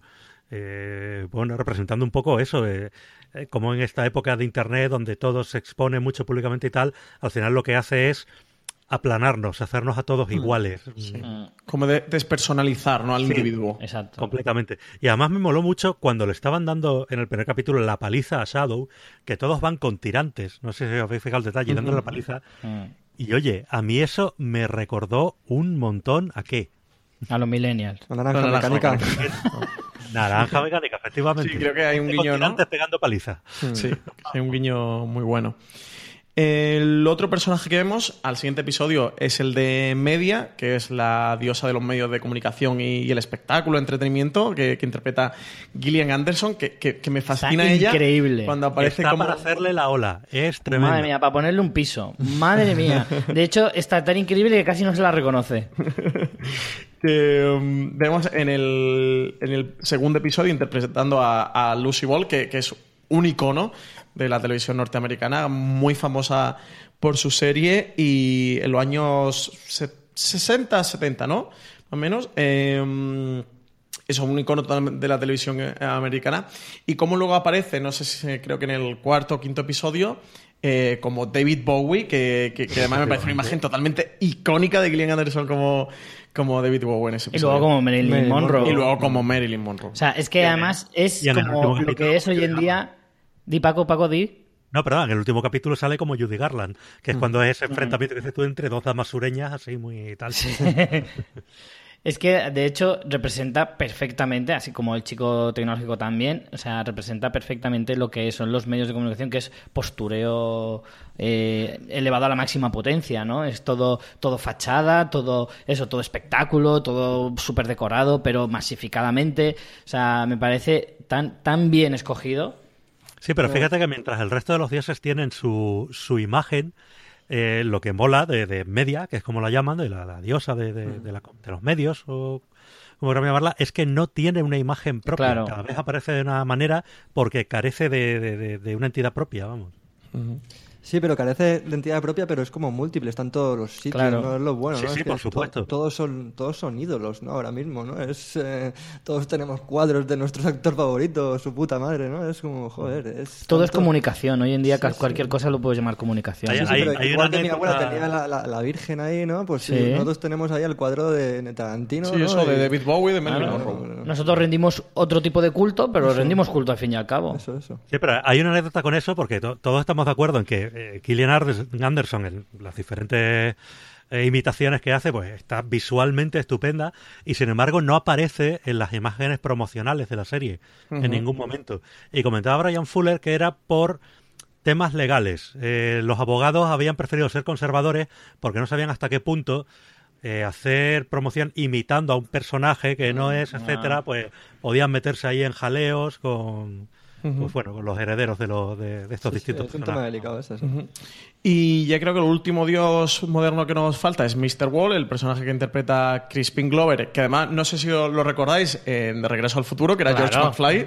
El padre de Marty, por George supuesto. McFly, eh, que es Mr. Wall, el dios de la globalización. Yo creo que aquí su nombre también muy ejemplo de- de- del dios que realmente representa, que eso representa la globalización, y es el líder de estos dioses nuevos, de estos nuevos dioses, que los, que los aúna a todos y pretende que los antiguos dioses, pues eso, se, se unan y no ir a la guerra, aunque Odín, como buen dios de la guerra, lo que quiere es mandanga. sangre directamente, ¿no? Y, y- y que vemos ya en el final de, de ese octavo episodio, en el que Odín lanza el trueno directamente contra, contra estos acólitos sin rostro que comentaba Paco, revela su identidad en una especie ahí de... crea como un trueno, ¿no? De un- un terremoto, bueno, un terremoto, no, un, un ciclón, y eh, yo soy Odín, eh, donde ve la potencia del dios, de ese dios que se rasga ahí las vestiduras, y cómo se enfrenta a, a Mr. Wall y este enfrentamiento, pues bueno, que veremos a partir de la segunda temporada que, que traerá cola. Eh, ¿Cómo veis a este Mr. Wall, Ángel? Pues la verdad es que me, me- me costaba como encajarlo mucho al principio, ¿no? De, de- de que- qué era, pero la verdad es que como sí que tiene ese toque de globalización que, que como que lo- es todo, ¿no? Es muy complejo de, de definir. Aquí sí que es muy complejo de definir, incluso que ves que todo está a su, a su orden, ¿no? Todo pertenece a su mundo, ¿no? A su, a su, el- su mano. Que ta- también es verdad que sale poco, tiene Sí, pocas Sí. tiene poco, entonces cuesta un poco ver exactamente, pues bueno, de, qué palo va, cuál es su personalidad. Pero yo creo que eso también da, da más fuerza al personaje, hace que él sea mucho más místico y misterioso y que te den más ganas de saber de él. O sea, creo que lo bueno de un buen villano, que podemos que está entre las sombras. Claro. Claro. Podemos entender que Mr. Wall es como el villano de la serie, el, el gran villano a batir, ¿no? Por, por si queremos estar del lado de Mr. De Mr. iba a decir Mr. Wonderful. el de las tazas. Mr. Mr. Wednesday. Eh, si queremos estar de ese lado, pues Mr. Wall es como el al que hay que batir, ¿no? Entonces, crear esa mística alrededor de él mm, de que está bastante indefinido y de que no sabes hasta qué punto alcanza su poder, eh, va muy en favor de la serie y de esta primera temporada que a mí me ha dejado alucinado.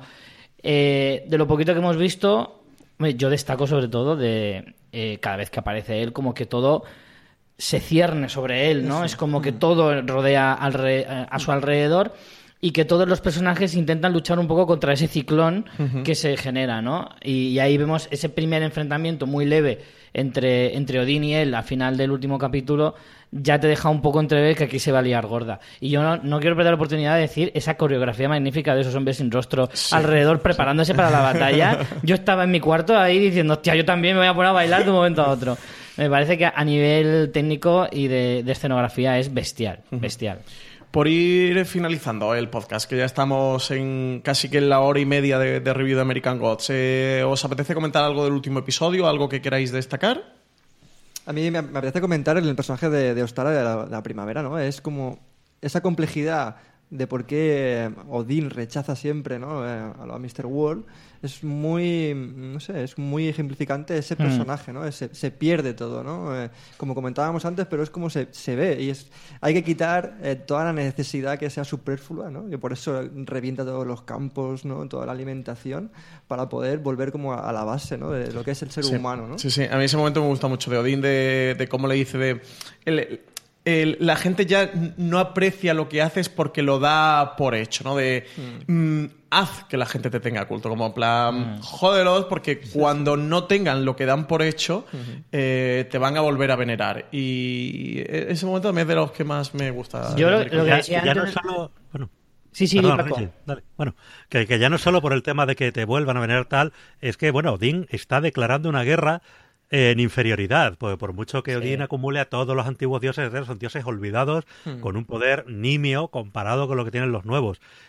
Y eh, utiliza a, a Ostara para eso, para decir, haz que se vuelvan a acordar de nosotros y haz que se, que, que se den cuenta de, de quién es aquí el que, el poder el que hace las cosas, vamos. Claro, porque de alguna manera lo que le está diciendo es abre los ojos destápate y quítate ese velo que tienes tú de colorines, de chucherías y de todo magnífico y maravilloso, quítate esa venda y date cuenta de que solo van por ti, por toda la decoración, pero no te, no te están haciendo a ti culto realmente. No te quieren a ti por lo que eres, sino por lo que das. Entonces, hazte valer y vuelve un poco a los orígenes y por eso es cierto que la, la escena tiene esa potencia y de alguna manera mola ver cómo, cómo él, él eh, este Odín va eh, cogiendo a sus caudillos, ¿no? Cogiendo a sus generales, que son los que realmente van a estar luego en primera línea de la batalla, ¿no? Y ver que Ostara, que a pesar de que esté un poco venida menos, se la ve que es un dios muy que puede llegar a ser muy poderoso, Mucha fuerza. verla de su lado como que te mola, ¿no? Decir, hostia, este para nuestro para nuestro equipo.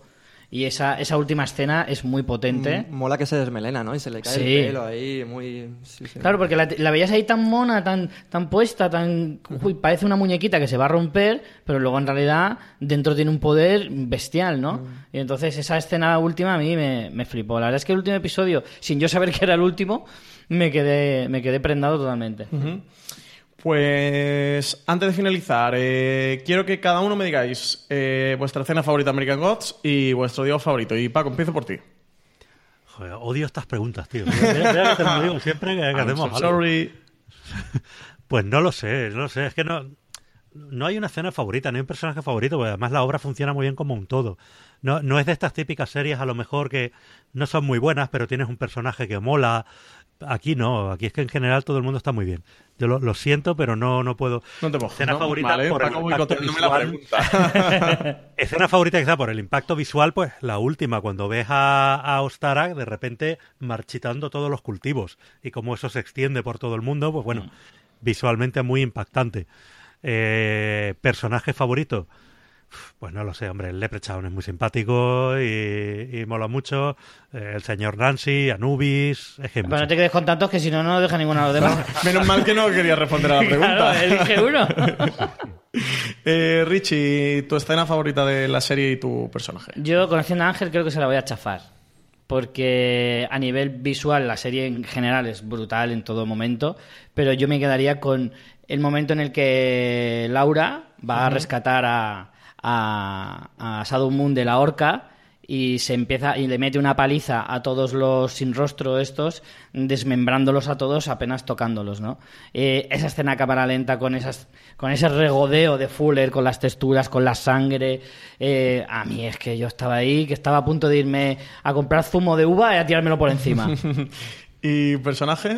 Personaje, hombre, a mí el que más me gusta es eh, Leprechaun, pero por no decir el obvio, eh, me quedaría a lo mejor con, con toda la mística que rodea a, a Mr. World.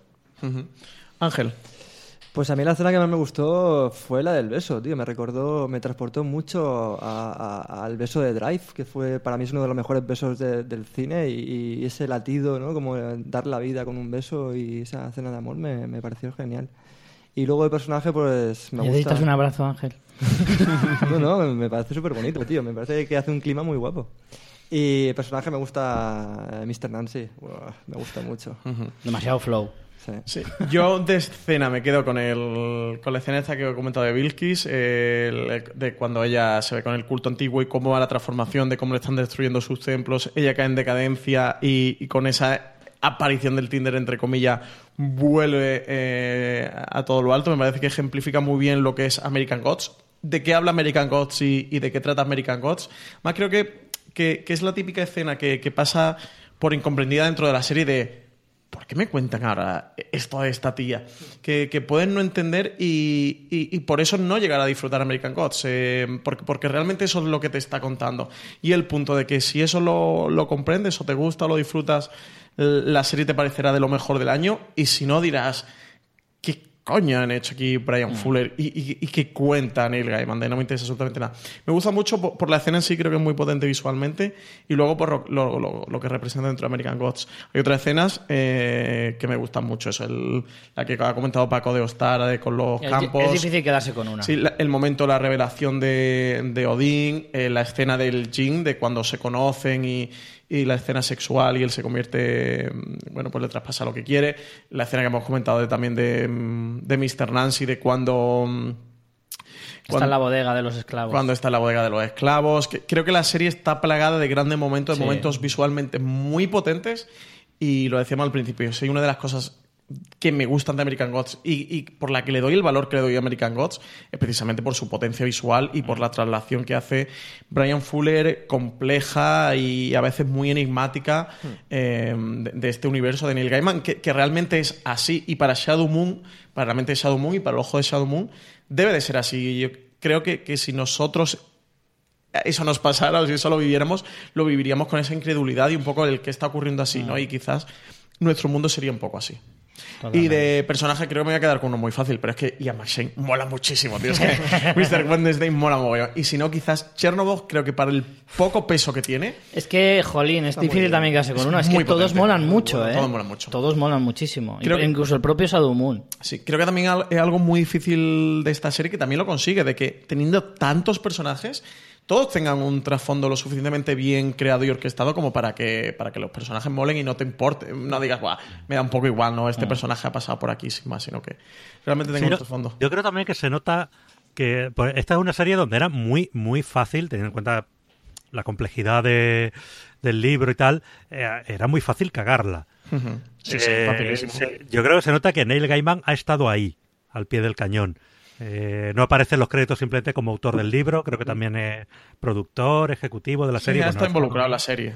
involucrado y yo creo que, que se nota para que la cosa no se fuera de madre, Sí. porque es muy fácil irse de madre, vamos. Sí, no, Neil Gaiman siempre ha contado y algo que él siempre dice cada vez que un proyecto suyo sale de, de su libro, de su cómic o lo que sea, que él dice que, que nunca va a vender un proyecto en el que él no esté implicado porque dice que cualquier producto derivado de sus, de sus obras son sus obras también, cosa que estoy totalmente de acuerdo. Entonces él siempre ha dicho que nunca va a vender derechos de nada sin, sin él no ser una parte importante de ese proyecto, por, por- no lo perviertan o prostituyan o hagan algo que, que se salga realmente del espíritu de, de, de su obra. Así que, que- que yo ahí también estoy muy, muy de acuerdo con, con Neil Gaiman.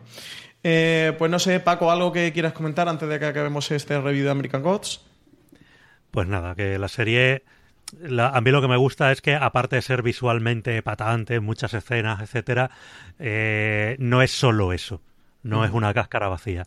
Y está llena, pues bueno, de momentos grandes que hemos mencionado, momentos pequeños. No sé, a mí me resulta muy simpático el papel de novia cadáver, que, que- en el que se convierte Laura, que se arranca un brazo y empieza a golpear a los otros. ahí, tal. Es, es un poco una cosa de decir, no, es que está muerta, ¿eh? es lo que es. Y como, eh, al contrario que estamos acostumbrados a que los zombies son seres entre comillas poderosos, pues no, ella tiene que cuidarse mucho porque está muerta. O sea, eh, cositas así, esos pequeños detalles. vamos. Richie, ¿algo que comentar? Eh, yo decir simplemente, muy corto, eh, la serie, a pesar de que sea una serie exigente, eh, merece mucho la pena el esfuerzo. O sea, es lo que decíamos al principio, o sea, te puedes quedar simplemente con la superficie y sentarte en el sofá y ponerte a ver nada más, pero si además de ver la, la masticas un poquito en tu cabeza, le puedes sacar muchísimas cosas y a la vista está, que en una hora y media le hemos sacado un montón de jugo y mucho más que le podríamos sacar. Yo diría que simplemente tiene pinta de que esto va con el tiempo va a mejorar incluso más y más Sí. y más. Eh, se me había olvidado que quería también preguntaros antes de acabar, ya, ya que nos hemos enrollado, en tres minutos más nos liamos la manta a la cabeza. ¿Qué esperáis de la segunda temporada? Hombre, yo espero algo más de claridad. O sea, quiero decir, no me ha importado que en esta primera temporada no haya entendido muchas de las cosas que me cuenta, pero tampoco puede alargarse eso mucho en el tiempo, ¿vale? O sea, hay cierto margen que se le puede permitir a la serie, pero de alguna manera tiene que empezar a ser un poco más concreta Sí, y empezar a... destapen a- el tarro ya, ¿no? Exacto. Yo me, me parece guay que me presentes a una decena de personajes y que me cuentes muy poquito de cada uno, pero a partir de la segunda temporada quiero empezar a descubrir quién es eh, Shadow Moon, que de dónde vienen eh, los eslavos estos, si lo volveremos a ver, de dónde está el Jinx. O sea, quiero empezar a destapar y si me quieres presentar personajes nuevos, estupendo, pero empieza a concretar un poquito y no a desvanecerte tanto, porque entonces si no sí que empezará a perder mucha audiencia y es una pena. Mm, Yo espero que continúe un poco igual. ¿eh? Creo que la segunda me parece que van a desvelar cosas y vamos a aglutinar a lo mejor historias, pero me parece que lo que es la guerra que promete en el último capítulo no la vamos a tener. No, no, yo, no, si yo no hablo de la guerra, pero sí que si te vas a poner a destapar más tarros, pongan cierra más- alguno. Pongan más las cartas sobre la mesa, ¿no? Sí. De, de somos esto, eh, American Gods es esto. Exacto. ¿Paco? Pues yo creo también un poco eso, como han dicho, ¿no? No vamos a ver esa guerra abierta, pero sí vamos a ver cómo se van solucionando pequeñas historias que han quedado abiertas y cómo se van abriendo otras.